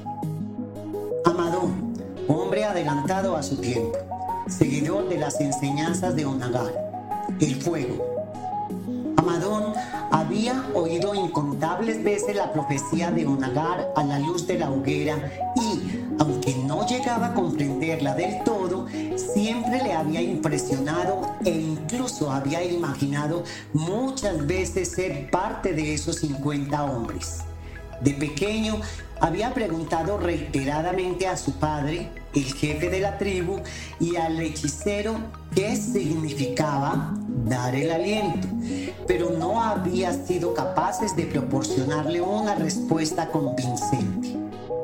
Su mundo, aliento significaba vida, pero Amadón no pensaba que aquellos cien antonitas fuesen a sacrificar sus vidas por los dioses venidos de fuera, sino que, de alguna manera, les servirían de ayuda para combatir la oscuridad y el caos que se avecinaría. Intuía y con razón que a los elegidos les aguardaba un destino especial. Amadón tampoco sabía cuándo sucedería la profecía. Onagar no lo decía. El andonita era consciente de que su tribu estaba precisamente emplazada entre dos ríos, el río Fértil y el río Rápido, los entonces caudalosos ríos Éufrates y Tigris, como se les domina en la actualidad en vuestro planeta, pero no estaba seguro de que fuese precisamente allí. Su pueblo se había dispersado por muchas partes del mundo y probablemente habría otros poblados con idéntica situación. Amadón y su clan vivían en el centro de la península mesopotámica, en zonas altas colindantes al río Tigris, para evitar sus enormes crecidas e inundaciones.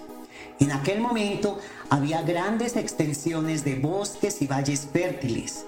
No era el territorio actual mayormente árido ni semiárido, ni se veía sometido a sequías. El clan de Amadón vivía en chozas con techos de paja, encima de los cuales se ponía una capa de barro para darle más consistencia. Los muros también se construían de barro y paja, junto con ramas de los árboles. Se tardaban muchos días en levantar aquellas pequeñas y sencillas chozas pero toda la familia colaboraba. Desde un principio, los andonitas no habían sido arborícolas, aunque en situaciones de emergencia todavía se subían a las copas de los árboles. Vivían habitualmente a lo largo de los ríos bajo el cobijo de los salientes acantilados y en las grutas de las laderas que les proporcionaban una buena visión de los caminos de acceso y les protegía de los elementos atmosféricos. Podían así disfrutar del confort de sus fogatas sin que el humo les causara demasiadas molestias. Tampoco eran realmente cavernícolas, aunque en tiempos posteriores las últimas capas de hielo en su avance hacia el sur habían empujado a sus descendientes a las cuevas. Preferían acampar en el borde de los bosques y junto a los ríos, como en el caso de la tribu de Amadón pero había poblados donde la abundancia de rocas permitía que construyeran cabañas de piedra con gran pericia. Tenían forma de bóveda y las utilizaban como dormitorio, al que accedían por la noche a gatas, rodando una piedra hasta situarla delante de la entrada. Se trataba de una piedra grande que se había colocado a tal fin en el interior antes de poner finalmente en su sitio las piedras del techo. Los cien de Caligastia enseñarían a los andonitas a construir viviendas de ladrillo. Con el tiempo, Amadón fue un joven querido y admirado en su clan por su fortaleza, inteligencia y carácter resuelto. Si bien sus decisiones, consideradas radicales por los miembros de su clan, levantaron en un principio muchos recelos y no sin razón. Tras su iniciación, cuando los jóvenes podían asistir con los hombres a cazar y pescar, se había convertido en uno de los mejores de su tribu en estas artes, pero se había negado a contraer matrimonio. Aquello se había visto como un acto de rebeldía. Únicamente no se casaban porque se les prohibía. Aquellos que habían fracasado en las pruebas de la pubertad, en cuyo caso tenían que permanecer fuera de la morada de los hombres y se les obligaba a recoger plantas comestibles, frutos y granos junto con las mujeres. Amadón también se negó a suceder a su padre en el puesto de líder de la tribu a pesar de las presiones. En su fuero interno sentía que estaba predestinado para un destino muy diferente al que le esperaba en la tribu. Quizás la profecía y las enseñanzas de Onagar le habían tocado de alguna manera especial, pensaba a menudo. Amadón Tenía un espíritu aventurero y una curiosidad innata y era un hombre adelantado para su tiempo. A los 25 años ya había destañado herramientas para trabajar la madera e incluso ideado nuevos utensilios de pesca. Defendía el uso del fuego para cocinar los alimentos e incluso había logrado que su tribu dejara de comer carne cruda. Aunque Amadón no lo sabía, el cocinado de los alimentos disminuía el gasto de la energía vital necesaria para la digestión de la comida, por lo que el hombre primitivo podía contar con algo de fuerzas para actividades sociales. A pesar de su extraño comportamiento respecto a las normas de la tribu, sus ideas eran muy respetadas. Al final, su hermano menor había sucedido al padre como jefe de la tribu y él se había convertido en su asesor y consejero con más poder incluso que el hechicero. También era el representante de la tribu en los trueques silenciosos, como ellos le llamaban, que se realizaban de entre las tribus. Intercambiaban pieles, rudimentarios objetos de artesanía, granos e incluso armas. El trueque se realizaba por la noche en un lugar neutral considerado sagrado y en el cual debía reinar la paz. Allí se depositaban los objetos que se iban a intercambiar y la tribu se retiraba. El otro grupo llegaba y, si aceptaba el cambio, retiraba alguna mercancía y ofrecía otra a su vez, y así sucesivamente hasta llegar a un acuerdo. Tras este, se reunían para festejar. Las mujeres habían sido las primeras en dedicarse a esta actividad. Se las empleaba principalmente como espías, llevando a cabo el trueque de bienes como algo secundario. Al extenderse el trueque, las mujeres actuaban de intermediarias, pero por los peligros que podían conllevar, fueron los hombres los que asumieron finalmente esta tarea. Amadón hablaba del altruismo y creía en una sola deidad como Nagar había impartido y, aunque no lo consiguió, intentó evitar que en su tribu se viera el fuego como objeto de adoración y que se considerara su llama como fetiche o espíritu.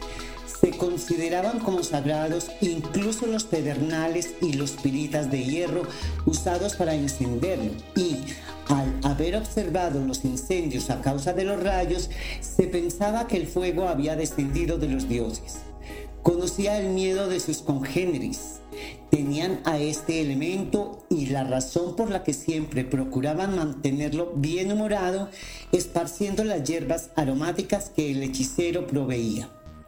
No estaba de acuerdo con las supersticiones que se habían creado en torno al fuego. Los hombres primitivos Bajo ninguna circunstancia escupían en él, como tampoco pasaban entre una persona y una llama ardiente. Era tabú extinguir una llama. Si una choza se incendiaba, se dejaba que ardiese. Tampoco pudo lograr que se quemaran los desechos con los beneficios sanitarios que se podían haber extraído de aquello. En realidad, La sociedad primitiva había surgido mayormente del fuego. El mismo hecho de encenderlo había separado para siempre al hombre del animal. Su descubrimiento fue trascendental. Al temerlo los animales, el fuego permitió al hombre permanecer en el suelo por la noche y no solo protegía de frío y de las fieras, sino que también se empleaba como salvaguarda contra los espíritus. Al principio se usó más para alumbrar que para calentar. El fuego fue un gran civilizador. Proporcionó al hombre la primera forma de ser altruista sin pérdida alguna porque permitía obsequiar a los vecinos brasas sin ninguna merma para él. El fuego hogareño que la madre o la hija mayor cuidaban fue el primer elemento educativo, pues requería vigilancia y fiabilidad. El hogar primitivo no era una casa donde se habitaba. La familia se reunía alrededor de la fogata u hoguera familiar. Cuando un hijo fundaba un nuevo hogar, se llevaba una tea de esta hoguera. El andonita era consciente de las contribuciones de tan preciado elemento. Amadón y sus crónicas orales. Andoni Fonta, su génesis y emplazamiento en el norte. En la hoguera se alentaba el trato social y a su luz conoció a Amadón de boca de sus mayores la crónica de sus formidables ascendentes Andoni Fonta. En realidad, ellos les llamaban Sonta En y Sonta An, esto es, amado por el padre y amado por la madre como ellos mismos se pusieron, denotando el cariño mutuo que se profesaba. Y los miembros de la raza que ellos habían fundado no se denominaban andonitas, sino sontadíes, en honor al primogénito de Andón y Fonta, que tanto había hecho por liderar a sus descendientes tras morir sus padres. En realidad, durante su estancia en la tierra, los ancestrales progenitores de la humanidad jamás llegaron a saber que se les llamaría Andón y Fonta, vocablos originarios de Nevadón que significaban la primera criatura similar al Padre en mostrar sed humana de perfección y la primera criatura similar al Hijo en mostrar sed humana de perfección. La tribu estaba orgullosa de ser descendientes directos de Sonta En y Sonta An, y muy especialmente Amadón, que lo asumía con complacencia y lealtad, como lo demostraba tomando el relevo de sus mayores y narrando él personalmente la extraordinaria crónica de los gemelos, en particular a los niños y jóvenes de su tribu. También se reunían junto a él muchos adultos de la tribu que habían acabado por aceptar su extraña forma de ser. Tras muchos miles de años, la tradición oral, con los lógicos límites de la mente primitiva y su tendencia a lo legendario y maravilloso, había desvirtuado la realidad. Pero el mensaje central seguía vivo y Amadón no deseaba que aquel patrimonio inmaterial se perdiese sino que se esforzaba porque continuase generación tras generación. Por ello, mediante técnicas memorísticas, algunas diseñadas por él, como la rima, los gestos, las onomatopeyas, repeticiones e incluso determinados objetos, se deleitaba en relatar la excepcional historia de aquellos gemelos, para él mucho más que leyenda o mito. Él mismo había memorizado todo lo que los ancianos habían narrado durante generaciones en su tribu y en otros clanes con los que se había relacionado especialmente en su actividad de trueque y lo transmitía de la forma más pedagógica posible ante la hoguera con una voz a veces misteriosa, a veces lúdica, que invitaba a quedarse escuchando en silencio contaba que Sontaén y Sontaán habían nacido muy cerca de allí, en la otra parte del río fértil, que los dioses les habían dado nacimiento a partir de una pareja de sonturis. El lenguaje andónico aludía a animales pequeños y nocturnos de ojos redondeados y mirada fija, que eran mucho mayor tamaño e inteligencia que sus ancestros Narraba con admiración que mientras vivía con sus padres, Sontael, usando tendones de animales, había atado un trozo afilado de sílex en el extremo de un palo y que, al menos en 12 ocasiones, había hecho uso de esta arma para salvar su vida y la de su hermana, que ella era igualmente aventurera y curiosa y que constantemente le acompañaba en todos sus viajes de exploración. Amadón añadía que los gemelos habían tenido que huir a las montañas temiendo la muerte a mano de sus resentidos hermanos de menor inteligencia, que en su camino ambos habían descubierto el tan preciado fuego, el cual les había ayudado a sobrevivir al terrible frío de aquellas zonas altas en las que el hielo estaba muy presente. Amadón relataba asombrado el difícil entorno en el que los gemelos habían subsistido junto con su progenie. Para él, con mucha razón, Sontael y Sontaan eran la pareja de seres humanos más extraordinaria que jamás había vivido sobre la faz de la tierra. Efectivamente, habían sido superiores en todos los sentidos a muchos de sus descendientes inmediatos y radicalmente diferentes a todos sus ancestros, tanto próximos como lejanos. Decía Amadón que Sontané había luchado con enormes animales con la lanza y otras armas que él mismo había inventado y que había sabido transmitir su arte de caza a sus descendientes. Comentaba igualmente que antes de morir aplastados por el corrimiento de una roca, Sontan En y Sonta An tenido 19 hijos, 50 nietos y media docena de bisnietos, y que después su progenie había crecido en un número mayor que los peces de los ríos, y que al haber habido disputas por la comida, habían tenido que emigrar a otras tierras. Amadón se quedaba hora tras hora contando bonitas historias de los heroísmos de sus ancestros, siempre alentando a sentirse orgulloso de su progenie directa de aquella excepcional pareja. Lo afirmaba con rotundidad porque algunos de sus descendientes que habían vuelto a los árboles y habían procreado con sus antiguos congéneres primos suyos atrasados no sabían ni cazar, ni pescar, ni creían en el dador del aliento, ni en el más allá, y ellos sí. También hablaba de Sonta, primogénito de Andot y Fonta, y de su gran labor como líder de la primera tribu de hombres que había existido, y de la gran dispersión, pero no poseía mucha información al respecto. Todos se quedaban extasiados con su forma de narrar. Amadón terminaba con la oración de un agar que niños y adultos recitaban al unísono.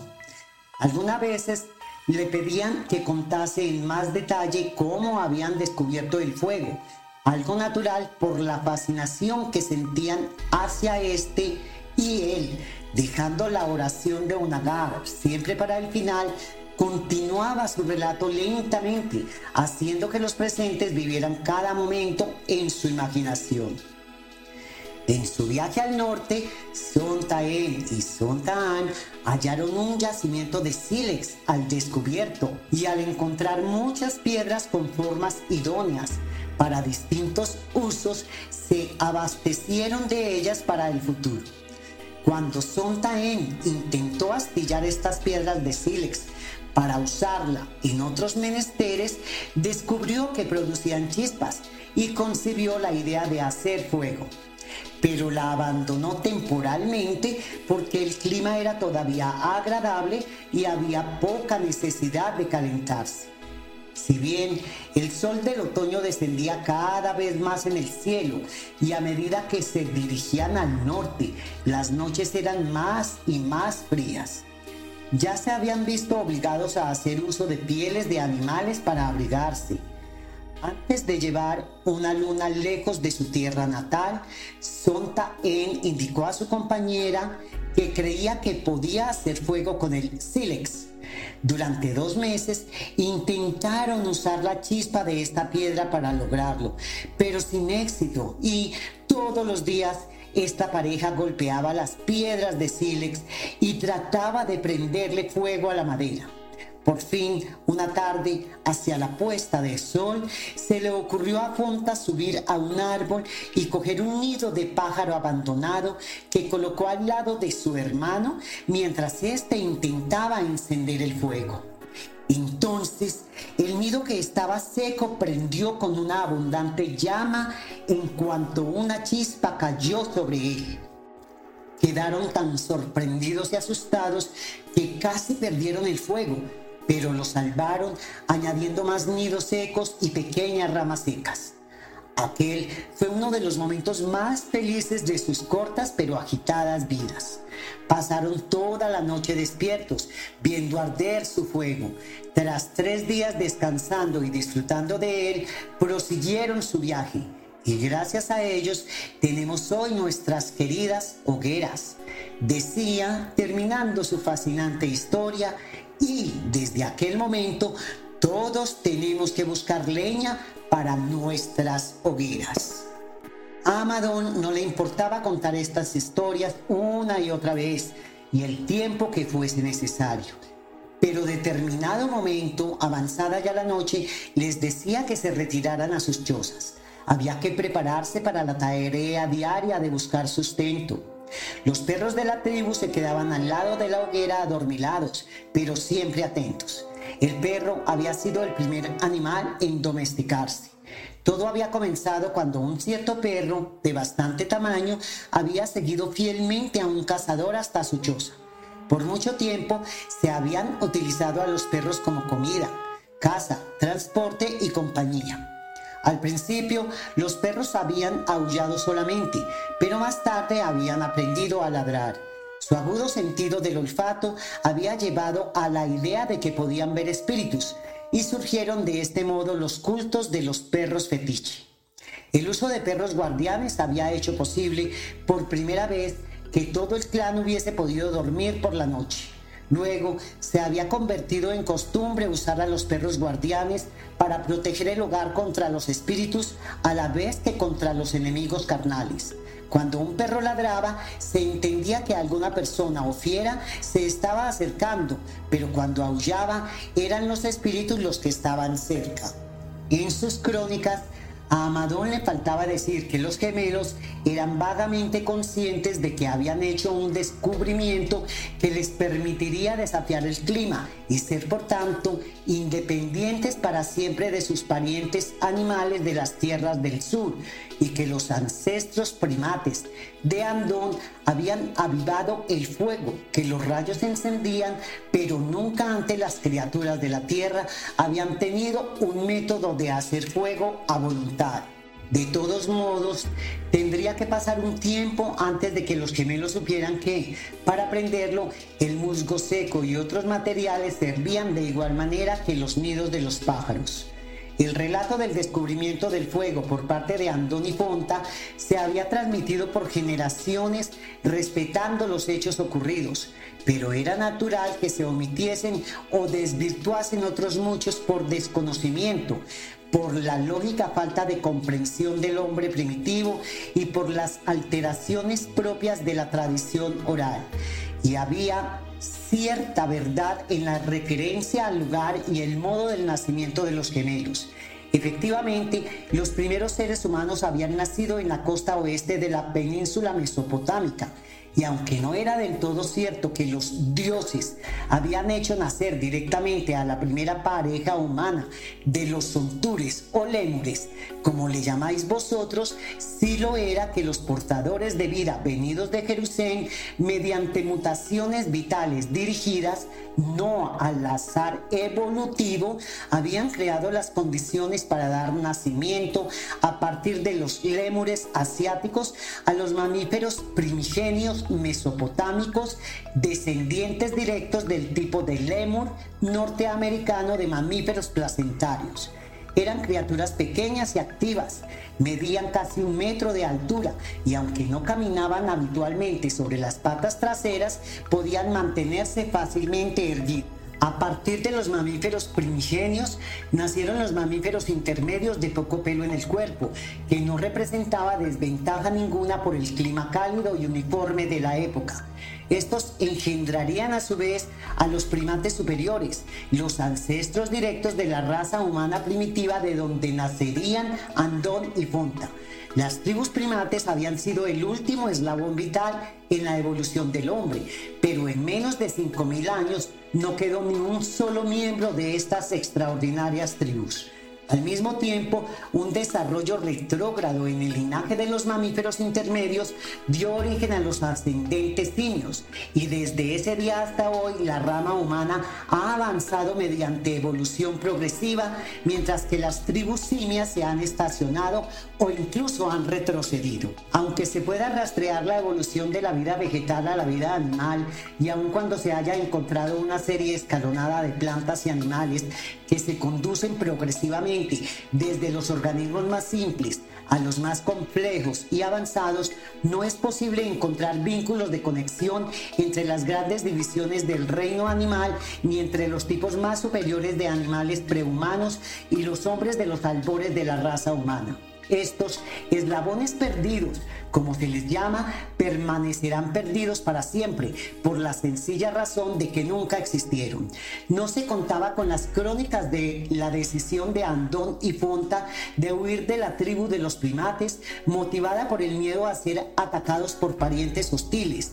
Supuso una capacidad mental muy por encima de la inteligencia de orden inferior y de muchos de sus descendientes posteriores que luego se rebajaron para aparearse con sus primos retrasados de las tribus simias.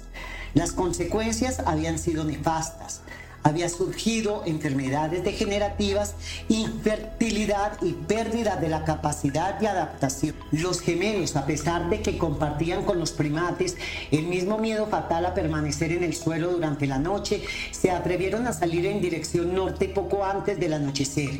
Y aunque se precisaba un valor fuera de lo común para emprender este viaje nocturno, incluso con luna llena, comprendieron acertadamente que así era menos probable que sus parientes y los miembros de su tribu les echaran de menos y les persiguieran. Y poco después de la medianoche lograron llegar de forma segura al emplazamiento preparado de antemano, un habitáculo en las copas de los árboles. Urantia quedaría registrada como mundo habitado cuando estos dos gemelos de 11 años tomaron aquella importante decisión. El mensaje del arcángel remitido desde el lugar de salvación, reconociendo formalmente al planeta, decía, la mente humana ha aparecido en el planeta 606 de Satania y a estos padres de la nueva raza se les pondrá por nombre Andón y Fonta. Todos los arcángeles oran para que prontamente se puedan dotar a estas criaturas con la presencia personal del don del Espíritu del Padre Universal. Se refería al mentor misterioso. El primer hijo de los gemelos nació casi dos años después de la noche en la que estos partieron del hogar de sus padres primates le pusieron por nombre Sontag y sería la primera criatura nacida en Urantia a la que se le envolvió en ropas de abrigo en el momento de nacer. Comenzaba la raza humana y con este nuevo desarrollo evolutivo apareció el instinto de cuidar convenientemente a los cada vez más débiles bebés algo que caracterizaba el desarrollo gradual de una mente de índole e intelectual a diferencia de una más puramente animal. Los descendientes de Andón y Fonta, la gran dispersión.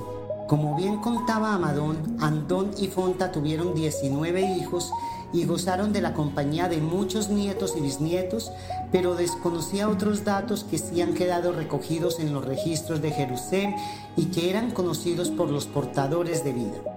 La familia residía en cuatro refugios rocosos contiguos o semicuevas, de las que tres estaban interconectadas por medio de corredores que se habían excavado en la caliza blanda con utensilios de sílex ideados por los hijos de Andón. Andón y Fonta trabajaron continuamente para alimentar y mejorar el clan. Ambos murieron a la edad de 42 años víctimas de un terremoto al desprenderse un saliente rocoso. Cinco hijos suyos y once nietos perecieron con ellos y casi una veintena de sus descendientes sufrieron serias lesiones.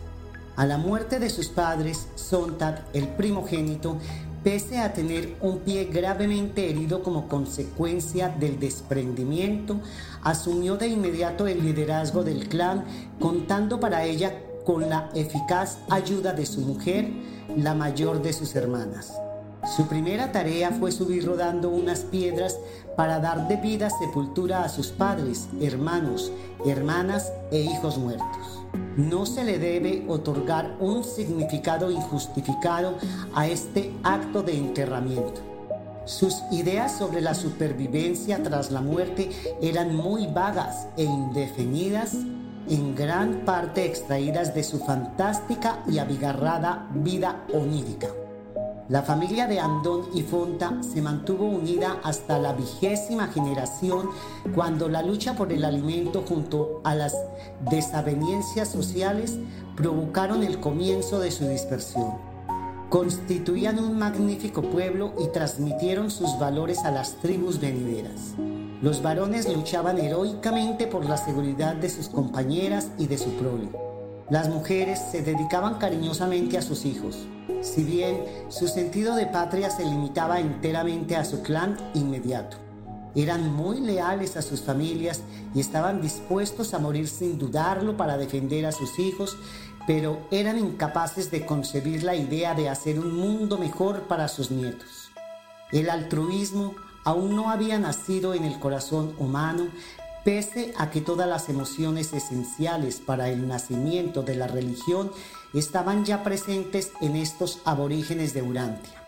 Estos primeros hombres profesaban un afecto entrañable hacia sus compañeros y tenían sin duda un concepto real, pero rudimentario, de la amistad. En épocas más tardías, durante sus constantes y recurrentes batallas contra las tribus inferiores, era común ver a estos hombres primitivos luchar valientemente con una mano mientras que seguía combatiendo intentando proteger y salvar a compañeros de guerra heridos. Muchos de los rasgos más nobles y sumamente humanos presentes en el desarrollo evolutivo posterior se prefiguraron emotivamente en estos pueblos. Onagar fue el primero que hablaría de la fraternidad de todas las tribus. Amadón también lo haría muchos milenios después. El clan andónico original mantuvo una línea ininterrumpida de líderes hasta la vigésimo séptima generación en la que, al no parecer ningún vástago varón entre los descendientes directos de Sontag, dos miembros rivales del clan, aspirantes a su liderazgo, se ensalzaron en una lucha por la supremacía que provocó la extensa dispersión de los clanes andónicos. Antes, sin embargo, había llegado a desarrollar un lenguaje bien elaborado a partir de sus primeros intentos por comunicarse entre ellos. Este lenguaje continuó evolucionando y recibía aportaciones casi diarias a causa de los nuevos inventos y de las adaptaciones al entorno que este pueblo activo, inquieto y curioso efectuaba, convirtiéndose en la expresión verbal de Urantia en la lengua de la familia humana primitiva. En su dispersión, las tempranas razas andonitas no se adentraron mucho en Asia, y en un principio no entraron en África. La geografía de aquellos tiempos las hizo dirigirse hacia el norte. Viajaron más y más en esa dirección hasta que se vieron obstaculizadas por el hielo del tercer glaciar en su lento avance. Antes de que esta extensa capa de hielo alcanzara Francia y las islas británicas, los descendientes de Andón y Fonta habían avanzado por Europa en dirección oeste y habían establecido más de mil asentamientos separados a lo largo de los grandes ríos que desembocaban en la entonces cálidas aguas del Mar del Norte. Durante la mayor parte de esta glaciación, Inglaterra estuvo comunicada por tierra con Francia, mientras que más tarde África estuvo unida a Europa mediante el puente terrestre de Sicilia. En el momento de las emigraciones andónicas existía una continua ruta terrestre desde Inglaterra en el oeste que pasaba por Europa y Asia hasta Java en el este. Los grupos que iban hacia el oeste se contaminaron menos con los linajes atrasados, con los que compartían en su origen un común ancestro, que los que se desplazaron hacia el este, que se mezclaron sin restricción alguna con sus retrasados primos animales. Estos atrasados seres se encaminaron hacia el sur y se aparearon enseguida con las tribus peor dotadas. Luego, un creciente número de sus mestizos regresó al norte y se emparejó con los pueblos andónicos que se extendían con rapidez. Estas desafortunadas uniones deterioraron indefectiblemente a muchos linajes mejor dotados tanto física como espiritualmente. Incrementado por la endogamia y a consecuencia de genes defectuosos, en muchas tribus había personas con graves discapacidades físicas y mentales. En el ámbito espiritual, cada vez quedaban menos asentamientos primitivos que conservaran la adoración al dador del aliento. Hace 900.000 años, las artes de Andón y Fonta y la cultura del profeta estaban desapareciendo de la faz de la tierra. La civilización, la religión e incluso su trabajo del sílex se hallaban en sus niveles más bajos. Durante este largo periodo de decadencia cultural, los pueblos de Foxhall en Inglaterra y las tribus de Badonan en el noroeste de la India, Badonan era tataranieto de Andón, continuaron aferrándose a algunas tradiciones de sus primeros progenitores y a determinados remanentes de la cultura de Onagar. Pero pronto llegó la casi total oscuridad espiritual en estos territorios. La superstición se convirtió en la religión misma y se recurrió a los sacrificios humanos para apaciguar la ira de los elementos naturales algo que Onagar siempre había proscrito al igual que haría Amadón. En sus albores, esta temprana civilización estuvo al borde de la extinción. En tiempos de Amadón y en los numerosísimos emplazamientos de la extensa zona mesopotámica, los andonitas seguían mostrando como herencia de sus antepasados un espíritu de clan muy acentuado cazaban y pescaban en grupo y, pasado ya el tiempo de las continuas emigraciones, pocas veces se alejaban demasiado del entorno en el que vivían. Tenían un sentimiento de estrecho parentesco que afianzaba los lazos de lealtad entre ellos. También habían heredado el ancestral miedo a viajar al sur por temor a mezclarse con las tribus de simios. Amadón compartía este sentimiento y sus costumbres, pero su espíritu aventurero le había hecho seguir asumiendo riesgos y con las suspicacias de su hermano, el jefe de la tribu y del hechicero, la cuenca del río Rápido tanto al norte, a las montañas, como al sur, para conocer la vida y el entorno de distintos pobladores. Para evitar problemas con otros clanes de su tribu, habían acordado que diría que sus viajes eran de expedición con la intención de buscar nuevas tierras de asentamiento y nuevas alianzas. Se ausentaba de la tribu durante muchas semanas cuando pensaba que su presencia no era demasiado precisa. Amadón vivía a 700 kilómetros del norte de la península y a 800 de la desembocadura de los ríos. En las tribus más cercanas era conocido por su actividad de trueque, pero a medida que se adentraba en el sur había más y más tribus salvajes, especialmente aquellas más mezcladas con ancestros animales. Su porte y actitud le garantizaban a veces la buena acogida, pero otras veces había tenido que huir por la agresividad con la que éstas defendían su territorio de caza. No obstante, Amadón se vio enormemente sorprendido por tribus muy diferentes físicamente a las suyas. Eran personas con distintas pigmentación en la piel a la de su pueblo y de otra constitución. Estas razas hablaban la lengua andónica, algo modificada, y parecían de inteligencia incluso superior a la de ellos mismos, como pudo comprobar en sus acercamientos pacíficos. Cuando les había preguntado cómo habían llegado hasta allí, siempre contestaban de forma parecida explicando que el hielo les había obligado a huir de sus tierras por donde salía el sol a muchas jornadas de distancia. Aunque no fue testigo de ningún acto de canibalismo, sí creyó entender que lo eran por su forma de hablar de sus enemigos. Tras sus viajes, el andonita volvía a su poblado y, después de consultar con su hermano, que siempre le demostraba su indignación, narraba todo lo que le había acontecido. Cuando contó sus experiencias con estas tribus que explicaban cómo eran los colores del arco iris, se quedaron estupefactos y tuvo que relatar su encuentro con ellas más de una vez.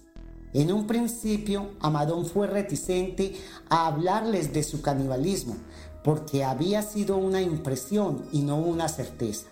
Si bien, finalmente, y con la mirada de asentimiento de su hermano, lo hizo provocando el espanto de su pueblo, aunque el canibalismo no fuese enteramente extraño a sus mentes primitivas. Temían ser asaltados por estas tribus y ser devorados. Amadón no tardaría mucho en regresar al sur y cuando lo hiciera sería para no volver. Su vida tomaría un giro inesperado. Amadón, uno de los cien andonitas. Cuando aquel ser luminoso se le presentó era aún de madrugada. Llegó justo con el fuerte viento chamal de principios de junio. Amadón acababa de salir de su choza y se dirigía al río con su rudimentaria caña de pesca. Ese día las pequeñas canoas no se harían al río por miedo irracional a este viento que se decía devoraba las embarcaciones. Y allí estaba, en las márgenes del río rápido. Tenía la figura de un ser humano, pero irradiaba mucha luz. Amadón se estremeció, pero intuyó que la profecía de Onagar estaba a punto de cumplirse en él. No temas, le dijo con voz calma en lengua andónica. Te hablo de parte de Caligastia, el príncipe de vuestro mundo llegado de las estrellas. Tú y otros 99 andonitas habéis sido elegidos para dar vuestro aliento de vida a seres que acompañarán al príncipe para beneficio de la raza humana. Tendrás que dejar tu poblado. Habrás de seguir el curso de cualquiera de los dos ríos hasta que encuentres una gran llanura fértil justo antes de que desemboquen en el mar. Allí se construirá Dalamatia, la sede del príncipe y de su comitiva. Si accedes a nuestro ofrecimiento, yo te guiaré en el momento oportuno. Al despedirte de tu pueblo, diles que en ti se cumple la profecía de Onagar y que es para el bien de todos. Tu recompensa está escrita en los cielos. Al oír estas palabras, Amadón sintió como si hubiese aspirado una bocanada fresca de sutil aroma de las coníferas en primavera. Durante unos segundos no pudo reaccionar.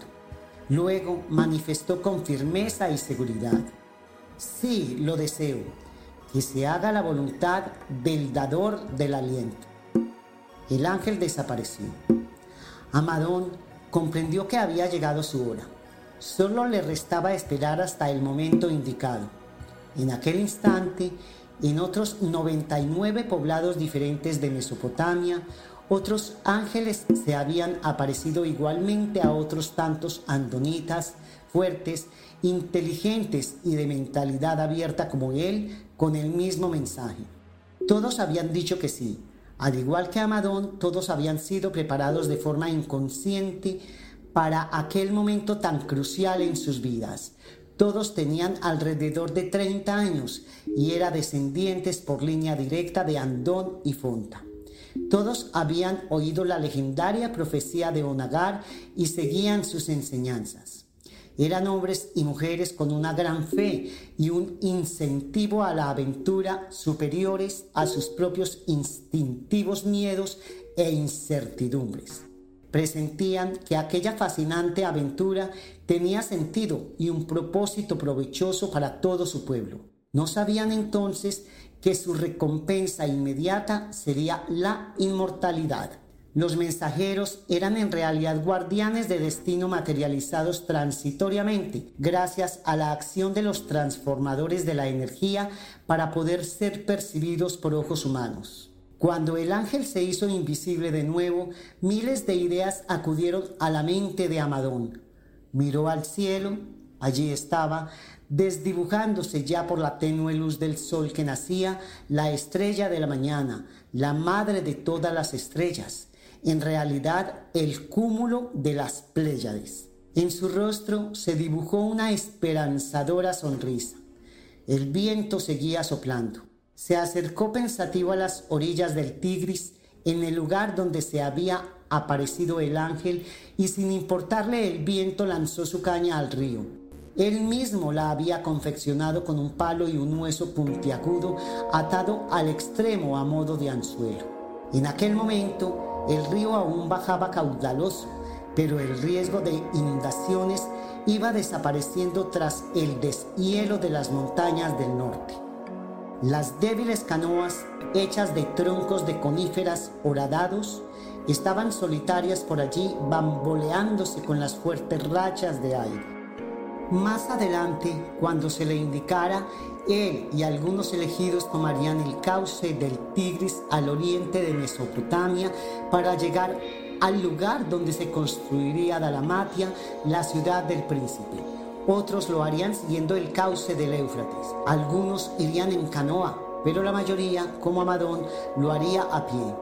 A él le esperaban 10 semanas de viaje, a los demás menos o más, dependiendo de la distancia de sus poblados a la desembocadura de los ríos.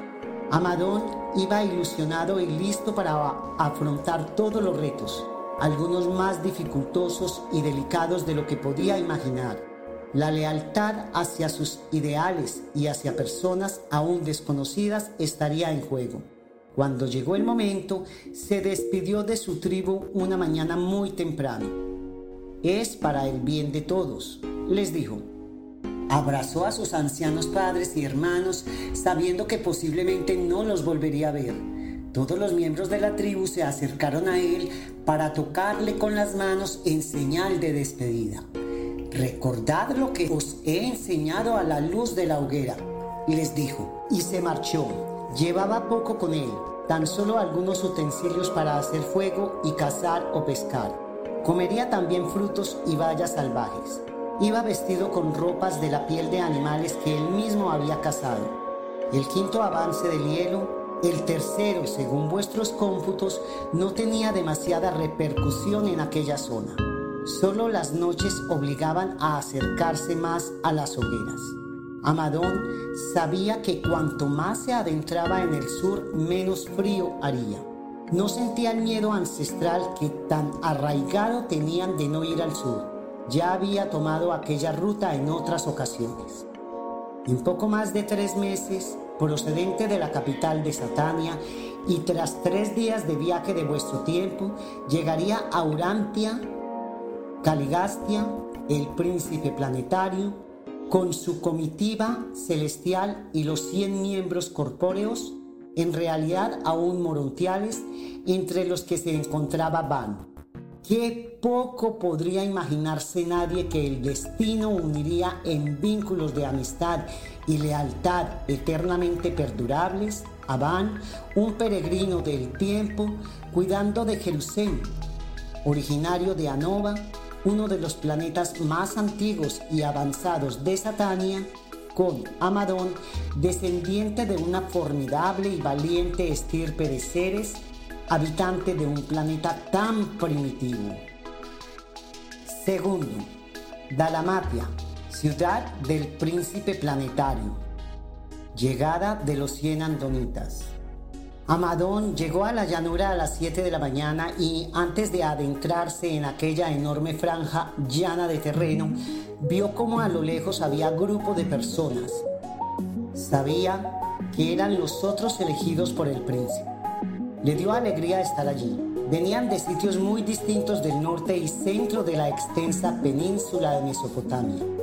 Todos estarían en el sitio indicado en un intervalo de tres horas entre las 5 y 8 de la mañana. En esta llanura muy amplia y fértil, casi circular situada entre el Éufrates y el Tigris, se construiría Dalamate. Tenía algo más de 160 kilómetros de radio. Allí les esperaba junto a un gran palmeral que se distinguía desde la distancia. Y, aunque cansado, tras ocho semanas de viaje, antes de aproximarse al grupo, se deleitó observando cómo el sol tempranero de finales de septiembre surgía pujante por encima de las copas de un lejano bosque de encinas. Detrás se adivinaba el río rápido se sentía esperanzado. No había tenido problemas con las tribus más belicosas porque se había alejado de las zonas habitadas. Sí había encontrado a gente de su raza y miembros de las razas del arco iris, como él les llamaba, pescando. Se cuidó bien de no ser visto y más tras haber descubierto su canibalismo. Por seguridad, había seguido las márgenes del Tigris pero a veces este discurría por valles de rocas calcáreas y esquistos y por altos acantilados que le habían dificultado el viaje. A pocos kilómetros de allí había tenido que bordear los numerosos meandros y brazos que se formaban por la escasa pendiente, al igual que los lagos y pantanos permanentes que se producían por los desbordamientos de los dos ríos. Por aquella zona, el Éufrates y el Tigris en cuyo centro se había formado la espaciosa llanura, se iban debilitando antes de desaguar en el mar Índico, en aquel momento unido al Mediterráneo. Cuando finalmente se acercó al grupo, todos le saludaron efusivamente. Comprendían que compartían no solo unos formidables ancestros, sino una extraordinaria meta común aunque algunos se habían visto en el camino, salvo por dos excepciones, no se conocían con anterioridad. Era decisión de Caligastia, al igual que había impuesto a los 100 elegidos de Jerusalén que fuesen de distintos planetas. De todos modos, aunque algo alterados por la emoción, hablaban entre ellos sin levantar la voz, tratando de no romper la magia del momento. De forma distendida, cada cual contaba las peripecias del camino, la aparición del ángel y sus vidas en sus respectivas tribus. De forma natural, se empezó a formar entre ellos una gran fraternidad. Los guías seráficos les habían llevado justo al umbral de lo que sería Dalamate. Habían hecho bien su labor de guía y protección, y todos los elegidos acudían a la cita sanos y salvos eran seres de una constitución física e intelectual muy superior al común de sus congéneres. Físicamente no sobrepasaban el metro 60 de media los hombres y el metro 50 las mujeres. Eran recios al mismo tiempo que atractivos. Tenían la mandíbula algo prominente y los ojos negros, ligeramente oblicuos. Su cabeza era larga, estrecha y alta, la cara redondeada y ancha, con pómulos salientes, mandíbulas robustas, frente estrecha y nariz recta. La tez era morena, algo así como un cruce entre la raza amarilla y la roja. Por su aspecto general y el color de la piel, estos andonitas se parecían más a los esquimales actuales que a ningún otro tipo de seres humanos vivos. No tenían mucho más pelo en el cuerpo que los humanos de hoy en día. Vestían pieles de animales cosidos con agujas de hueso y tiras de cuero crudo. Las mujeres usaban objetos de adorno y colgantes hechos a base de conchas y piezas dentarias de zorro o ciervo, al igual que caracolillos que enhebraban en finas tiras de cuero. En pocas horas, el calor húmedo del sur les haría desprenderse de casi todas las pieles, quedándose con sus cintos trozos de piel atados a la cintura. Aún no tenían cultivos como el lino o el algodón que les proveyeran de fibra vegetal ni de la lana de animales domésticos como la oveja y la cabra de pelo largo para hacerse prendas de vestir. A las 8 de la mañana, cuando llegaron los últimos andonitas, se hizo el silencio. Todos se sentían conmovidos. Se daban cuenta de que aquel era el momento más decisivo de sus vidas. De pronto, doce Melquisedecs asesores de los portadores de vida desde los tiempos de Andón y Fonta, se materializaron. Se originó un callado murmullo de asombro en los cien andonitas. el Melquisedec de mayor rango se dirigió a ellos con cariño y admiración. Descendientes de Sontanel y Sontanán, queremos agradeceros que hayáis accedido a ser partícipes de esta gran misión que traerá beneficios para todas las razas del mundo. Hablaba la lengua andónica sin ningún acento. Caligastia, príncipe de Urantia, el nombre que le damos a vuestro planeta, arribará a este mundo de otro muy lejano en 30 días. Traerá una comitiva de mil ayudantes, de los cuales todos menos 100 son ángeles y otros seres celestiales. Estos 100, 50 hombres y 50 mujeres, son como vosotros, aunque no completamente físicos, y os necesitarán para volverse materiales y poder asistir al príncipe en su relación directa con todas las tribus. Con este motivo se extraerá de vuestra sangre el plasma vital y, aunque ahora no lo entendáis, no os asustéis, no sufriréis. Tras una pequeña pausa para ayudar a la comprensión del mensaje, siguió reiterando la misma idea. Así, cada uno de vosotros dará su plasma vital a uno de estos miembros, aún no materiales, que se convertirán en seres corpóreos y con quien crearéis lazos de amistad y hermandad que podrán ser indisolubles. Y como ellos, no moriréis porque tomaréis, además de vuestros alimentos, del fruto del árbol de la vida. No conocéis ese árbol porque no crece aquí. Poco a poco os iremos dando instrucciones más precisas. Se oyó de nuevo un gran murmullo, mezcla de gozo e incredulidad, al conocer que no moriría nunca. Sé que os sorprende e incluso os resulta difícil creer que seréis inmortales, pero es así. Vuestros cuerpos sufrirán una transformación y se conectarán con las corrientes de vida de las estrellas a través de este árbol.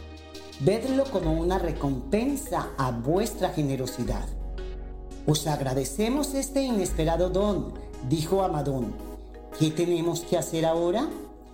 De momento, os vamos a pedir que preparéis cuatro grandes chozas. Dos serán para vosotros, una para las mujeres y otra para los hombres.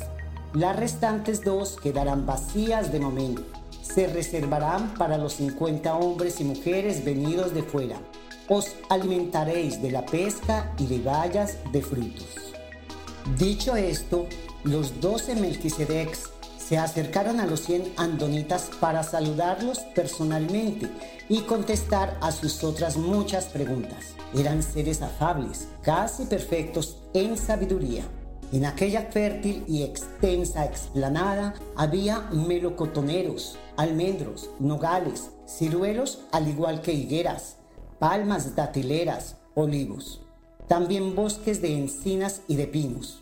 En tiempos del príncipe se plantaría trigo y cebada y productos de la huerta. En la zona había también búfalos de agua, ovejas, cabras y aves salvajes.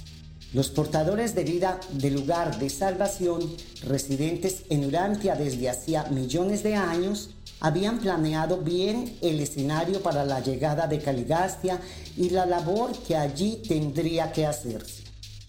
Los andonitas se pusieron manos a la obra y, en menos de una semana, habían terminado de construir las cuatro espaciosas chozas dentro del recinto en donde se situaría Dalamatia. Guiados por los Melquisedecs, habían construido además alrededor de ellas altas empalizadas de madera terminadas en punta de flecha, algo inclinadas hacia adelante. Así evitarían el ataque de tribus y animales salvajes que abundaban en el sur. Por la noche, además de turnarse en las guardias, usaban para avisarles de cualquier peligro a grandes perros que muchas mujeres habían traído como protección para el camino. También la falta de árboles en la zona inmediata alrededor del próximo emplazamiento de Dalamatia ayudaba a prever cualquier movimiento extraño. Durante la semana siguiente, los Melquisedecs, usando las mismas chozas como aulas, se encargaron de impartirle las necesarias enseñanzas y prepararles para el memorable día. Se reunían con los andonitas, tanto de forma individual como en grupos, y les hablaban en términos que pudiesen entender. Para medir el tiempo se les enseñó los meses lunares, un periodo cifrado en 28 días. Las únicas medidas de tiempo que conocían era el día y la noche. Los maestros de Dalamatia introducirían después la semana de siete días, cuyo origen provenía del hecho de que el número 7 era la cuarta parte de 28. Los Melquisedecs también les explicaron los cuatro puntos cardinales a partir del lugar por donde salía y se ponía el sol. Trataron de fijar algunas medidas de distancia, pero les resultó difícil ya que ellos las calculaban en pasos, codos en su propia altura o en jornadas a pie, las más largas.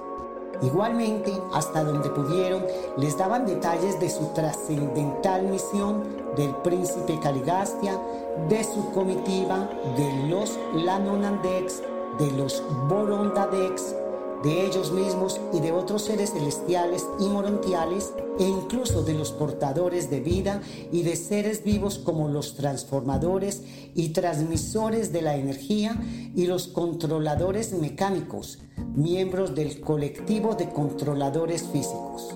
También les hablaron de mundos arquitecturales como Jerusalén, Edentia, el lugar de salvación, de los serafines de transporte, de Miguel de Levadón y del dador de la vida, del padre de las luces como los Melquisedecs le llamaban. Debían tener un bagaje de conocimientos mínimos para poder desenvolverse en aquel nuevo mundo que se había desplegado ante sus vidas. Las estupefactas miradas en los rostros de los andonitas y sus preguntas, a veces confusas, eran un indicativo de hasta dónde podían llegar en sus explicaciones. Amadón les preguntó algo que ya se había comentado en el grupo de andonitas.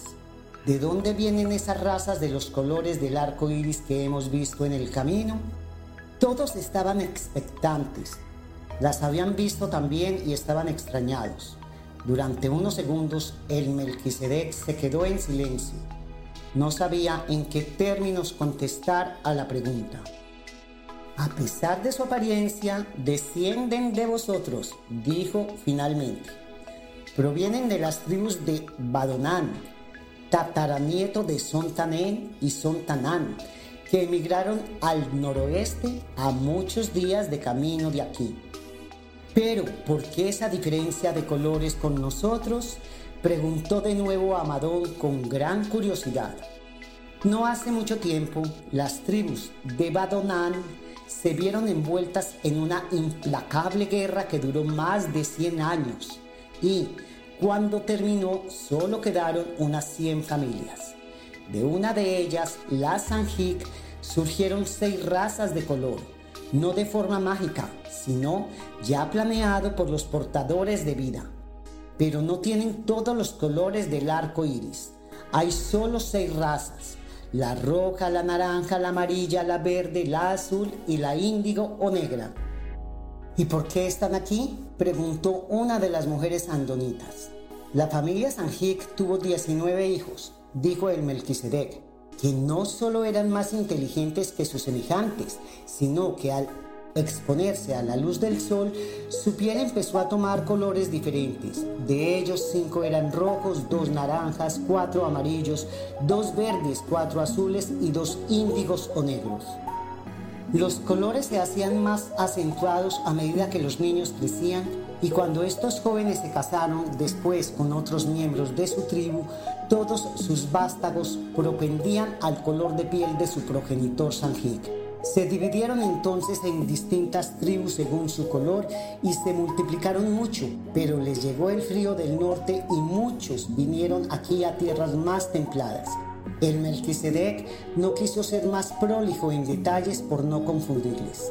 Los descendientes de la familia Sanjik venían de lo que hoy en día se llama Afganistán, Efectivamente, un gran número de ellos se había desplazado hasta Mesopotamia, huyendo de los efectos del quinto glacial que había avanzado bastante en su deriva hacia el sur sobre Europa y Asia. En un planeta ordinario, las razas evolutivas de color no nacían de una misma familia, sino una a una.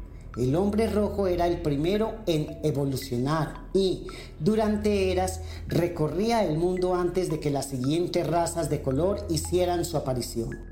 El nacimiento simultáneo de las seis razas en Urantia y en el seno de una sola familia fue un hecho extremadamente insólito en Satania, al igual que la aparición de una raza como la andonita con anterioridad a estas.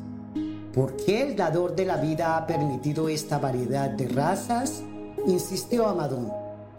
La diversificación de las razas incita a una competición sana las diferencias de estatus entre las razas y entre grupos dentro de cada raza son esenciales para el desarrollo de la tolerancia y el altruismo humanos.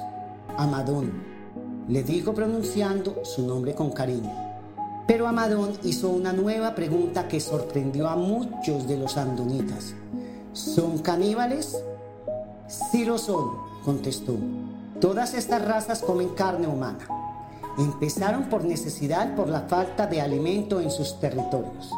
Sé que es algo que vosotros aborreceréis, añadió.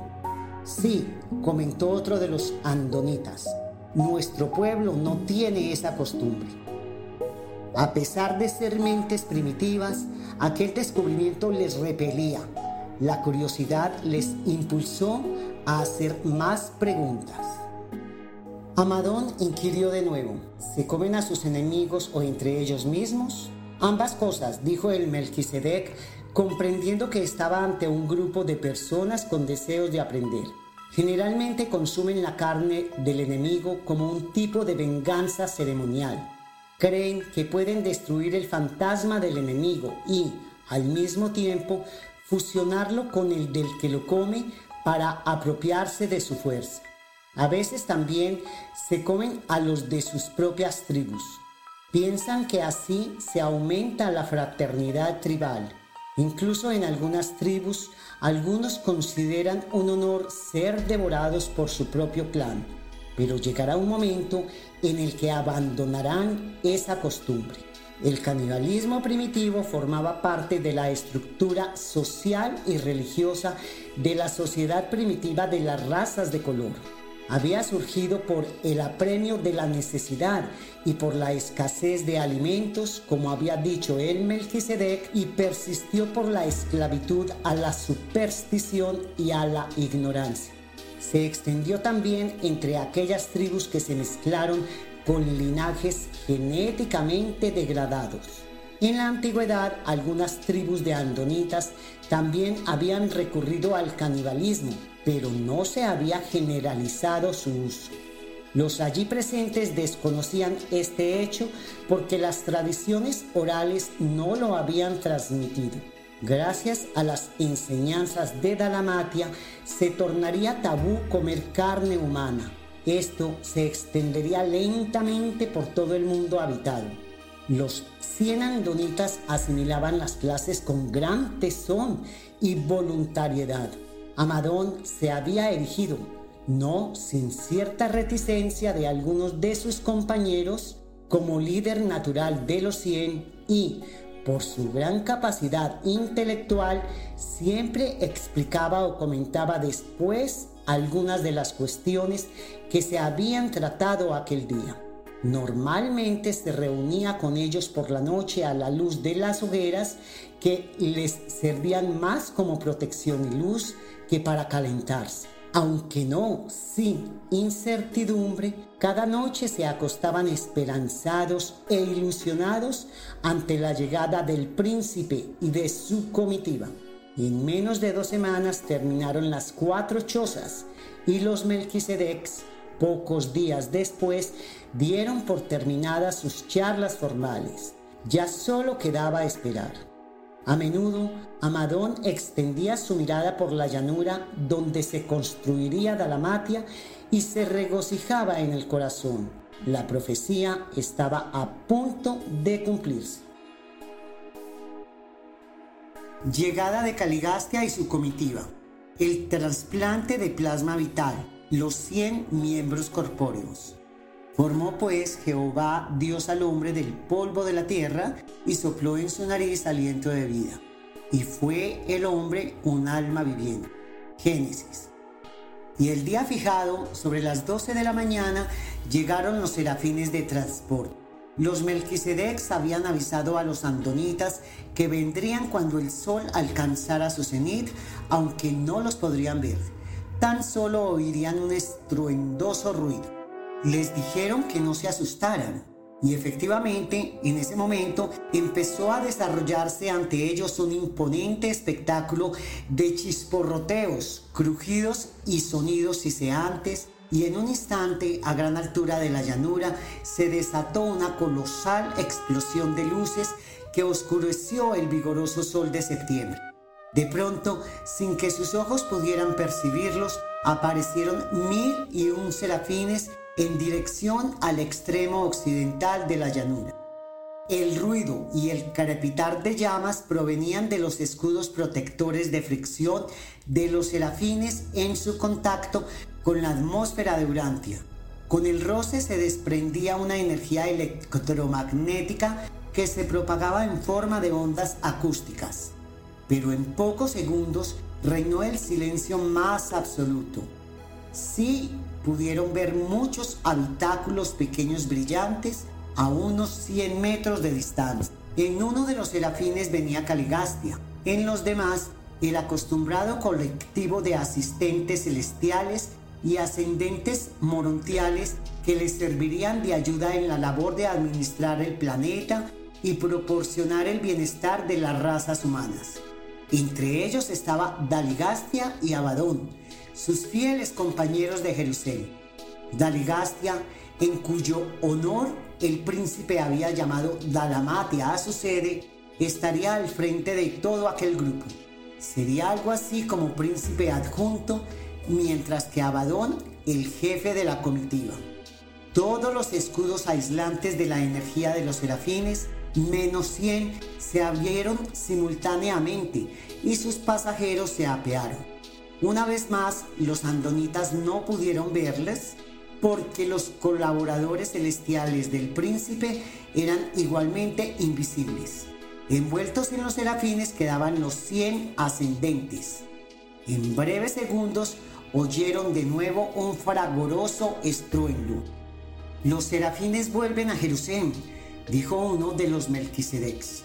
Tienen asignadas otras paradas en distintos puntos de Satania para trasladar a la capital a seres celestiales y observadores estudiantiles, pero no todos se han ido.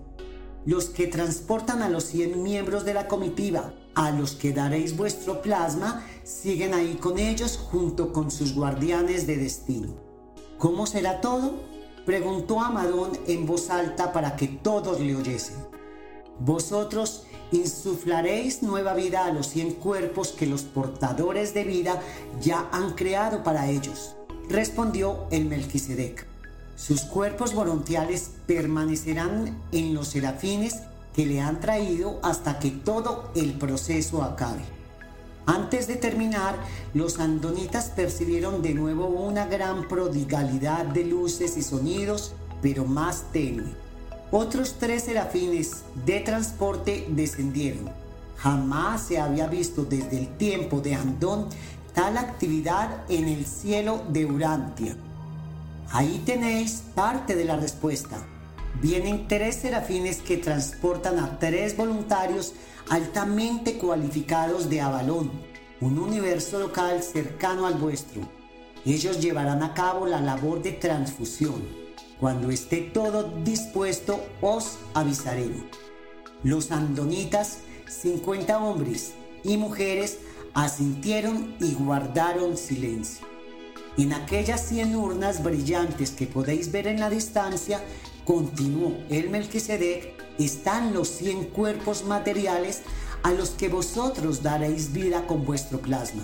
Son los transformadores de la energía quienes las han fabricado de un material que los aísla del exterior. El proceso de transfusión es muy delicado. Los transformadores de la energía con anterioridad a la llegada de los expertos, habían creado las urnas de un material antiséptico transparente parecido al cristal. Dentro de cada una había dos camillas y en medio de estas un complejo dispositivo que extraería la sangre venosa del brazo del nativo andonita y, mediante centrifugación, obtendría el plasma vital. Luego, este se infundiría directamente al receptor. ¿Qué forma tendrán sus cuerpos? Se interesó otro de los andonitas. Están creados a la imagen de vuestra raza, pero con diferentes rasgos físicos para que podáis distinguirlos. No tardaréis mucho en aprender sus nombres y ellos los vuestros. El Melquisedec se quedó un instante callado. Estaba recibiendo un mensaje de los expertos de que había llegado el momento. Ya está todo preparado, dijo con entusiasmo. Os iremos diciendo vuestros nombres e iréis pasando poco a poco. Primero seréis las mujeres las que daréis vuestro plasma a las mujeres y después los hombres se lo darán a los hombres. Se oyó un murmullo de euforia entremezclado con cierta inquietud. Por mucho que se les hubiese instruido, eran hombres y mujeres primitivos con ancestrales supersticiones iban a encontrarse con seres venidos en ángeles desde las estrellas con dioses. Los Melquisedecs empezaron a nombrar uno a uno a los andonitas que fueron pasando lentamente a las urnas. Luego volvían a la zona de las chozas. Cada transfusión duraba más de dos horas. Todos aguardaron ansiosamente su turno. Al llamarles, iban diciendo sus nombres y el nombre del Jerusemita. Cada día se llamaba a diez de ellos. Amadón tuvo que esperar diez días y cuando escuchó su nombre sintió una emoción que casi no pudo contener. Él donaría su plasma a Van. Eran las seis de la tarde. El sol ya había empezado a bajar sobre el río fértil. Había nubes, pero no presagiaban lluvia. Se dirigió con decisión hacia una de las últimas urnas. Al entrar vio las dos camillas y un cuerpo en una de ellas apenas cubierto con una tela cuya composición desconocía. Físicamente era un auténtico andonita. Pudo ver dentro de la urna a los tres expertos de Avalón que preparaban el cuerpo y ajustaban unos aparatos. De nuevo los transformadores de la energía habían actuado haciéndolos visibles.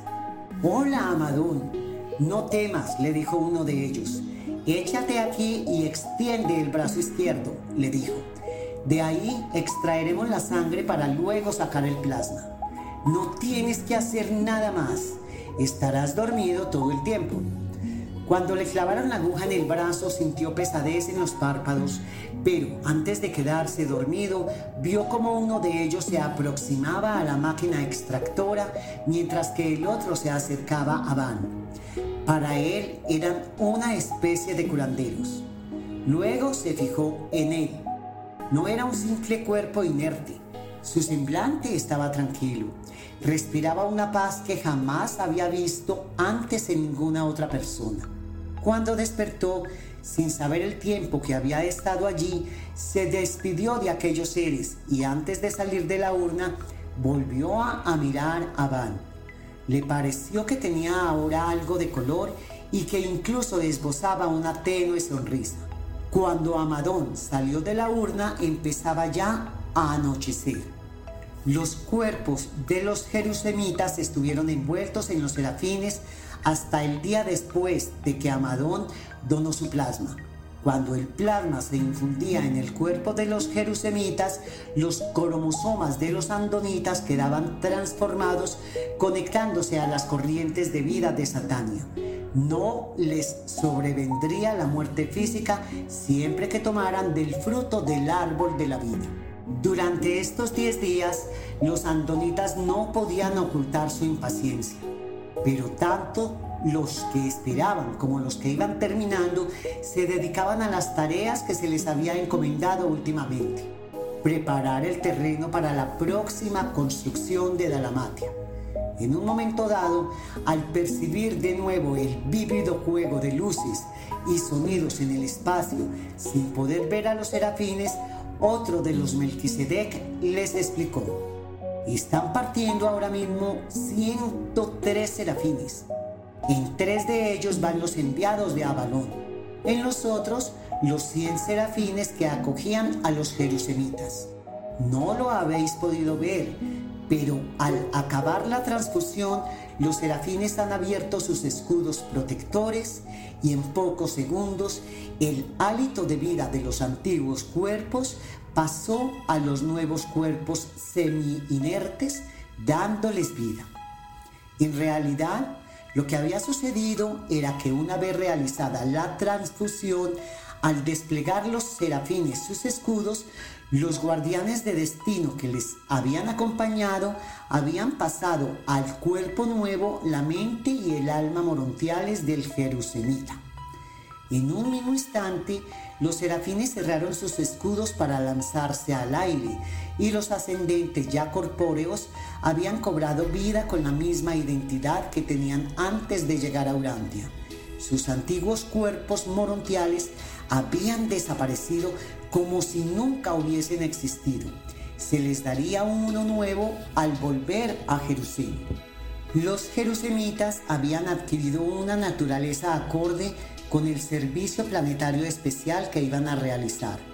Poseían verdaderos cuerpos de carne y hueso, que estaban a su vez sintonizados con las vías circulatorias vitales de Satania mediante el árbol de la vida y eran inmortales.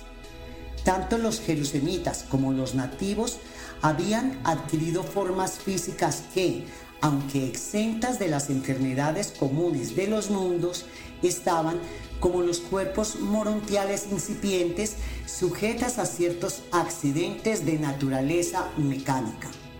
Los jerusemitas podían ver a Caligastia y a sus colaboradores, algo imposible para los andonitas. Además, los controladores mecánicos les proveerían una vez más en las chozas de instrumentos individuales de comunicación planetaria, las arpas de Dios, al igual que las que tenían como ciudadanos de Jerusalén. Ya rematerializados, Admirados de estar allí tras el breve sueño inconsciente, los miembros corpóreos de la comitiva del príncipe se levantaron con cuidado y salieron al aire libre, un aire muy distinto al de Jerusalén y al de sus propios planetas. Se saludaron entre sí. Habían recorrido 50 años luz en solo tres días. Van levantó el brazo cuando vio en la distancia a Fad, Nod y Hab, y ellos le devolvieron el saludo. Se encontraban bien en aquel cuerpo nuevo. Todos se dirigieron hacia las chozas. Dos de ellas les estaban destinadas. Se habían habilitado con lechos de hojas secas y pieles, vasijas rudimentarias de madera y conchas, lanzas y utensilios de pesca. También habían puesto agua y abundante fruta. Los andonitas lo habían preparado todo sin que los melquisedecs se lo pidieran. El tiempo era agradable, pero hacía algo de calor húmedo que les hacía sudar. Iban vestidos con ropas ligeras de algodón que les habían proporcionado los portadores de vida. Se sintieron pesados, pero con una vitalidad desconocida. Eran auténticos hombres y mujeres de la estirpe de Andón en muchos sentidos pero seres extraordinarios, superhumanos y casi dioses para los nativos de Urantia. Tenían capacidad reproductiva, pero hasta llegado el momento propicio no podían llevarla a efecto. Los Melquisedecs salieron primero a su encuentro para darle la bienvenida y después todos se acercaron al grupo de andonitas esperaban delante de las chozas anhelantes por conocer a aquellos de los que tantas cosas les habían contado. En sus mentes seguía viva la profecía de Onagar. Experimentando sensaciones que hacía mucho que no sentían, los jerusemitas caminaron con cierta impaciencia, no con menos deseos que los mismos andonitas, por conocer a sus donantes y compañeros en la formidable aventura que les esperaba. Os presento a estos excepcionales hombres y mujeres, progenies de Andonifonta. Les dijo el Melquisedec ceremoniosamente cuando se aproximaron. Juntos mejoraréis este mundo. Aunque ardua, tenéis una grandiosa tarea por delante. Se acercaron con timidez unos a otros. Los antonitas, en un primer momento, no vieron a dioses, aunque los consideraban como a tales, sino a seres como ellos. Sus ojos negros brillaban con una especial intensidad. Los jerusemitas les miraron con una grata sonrisa y les saludaron en perfecta lengua andónica. Habían aprendido su idioma en Jerusalén y estaban familiarizados con su historia y tradiciones. El Melquisedec presentó luego a cada cual el andonita que le había cedido su plasma. Amadón conoció finalmente a Van, se saludaron efusivamente a la manera andonita, primero tocándose el pulgar y luego estrechándose fuertemente las palmas de la mano. Ambos estarían vinculados durante cientos de miles de años, pero ninguno sabía hasta qué extremo estarían tan fuertemente unidos ante una causa común. Tras esto, los doce Melquisedecs diciendo un breve adiós, desaparecieron de sus vistas sin más formalismos. Ya estaba allí su sucesor, Caligastia, el príncipe planetario. De él y de sus colaboradores se habían despedido algo antes. Con autorización de sus supervisores, Abadón concedió a aquellos hombres y mujeres siete días de ocio para que se conocieran mejor y se formase entre ellos un sentido de equipo y fraternidad. Los andonitas y los jerusemitas se reunían para compartir sus mutuas experiencias y anhelos, pescaban y comían juntos y se alimentaban del árbol de la vida que los altísimos de Norlatiadec habían enviado con los Melquisedecs antes de la llegada de Caligastia. Se había plantado justo en donde estaría el patio central y circular del templo del Padre y en poco tiempo se había convertido en un árbol enorme. Van y Amadón tuvieron tiempo de conocerse mejor, aunque siempre el andonita lo consideraría como a un ser superior, nada muy alejado de la realidad. Van también recuperó el contacto con los miembros de su misma promoción de Manzonia y confraternizó con los dos anteriores promociones.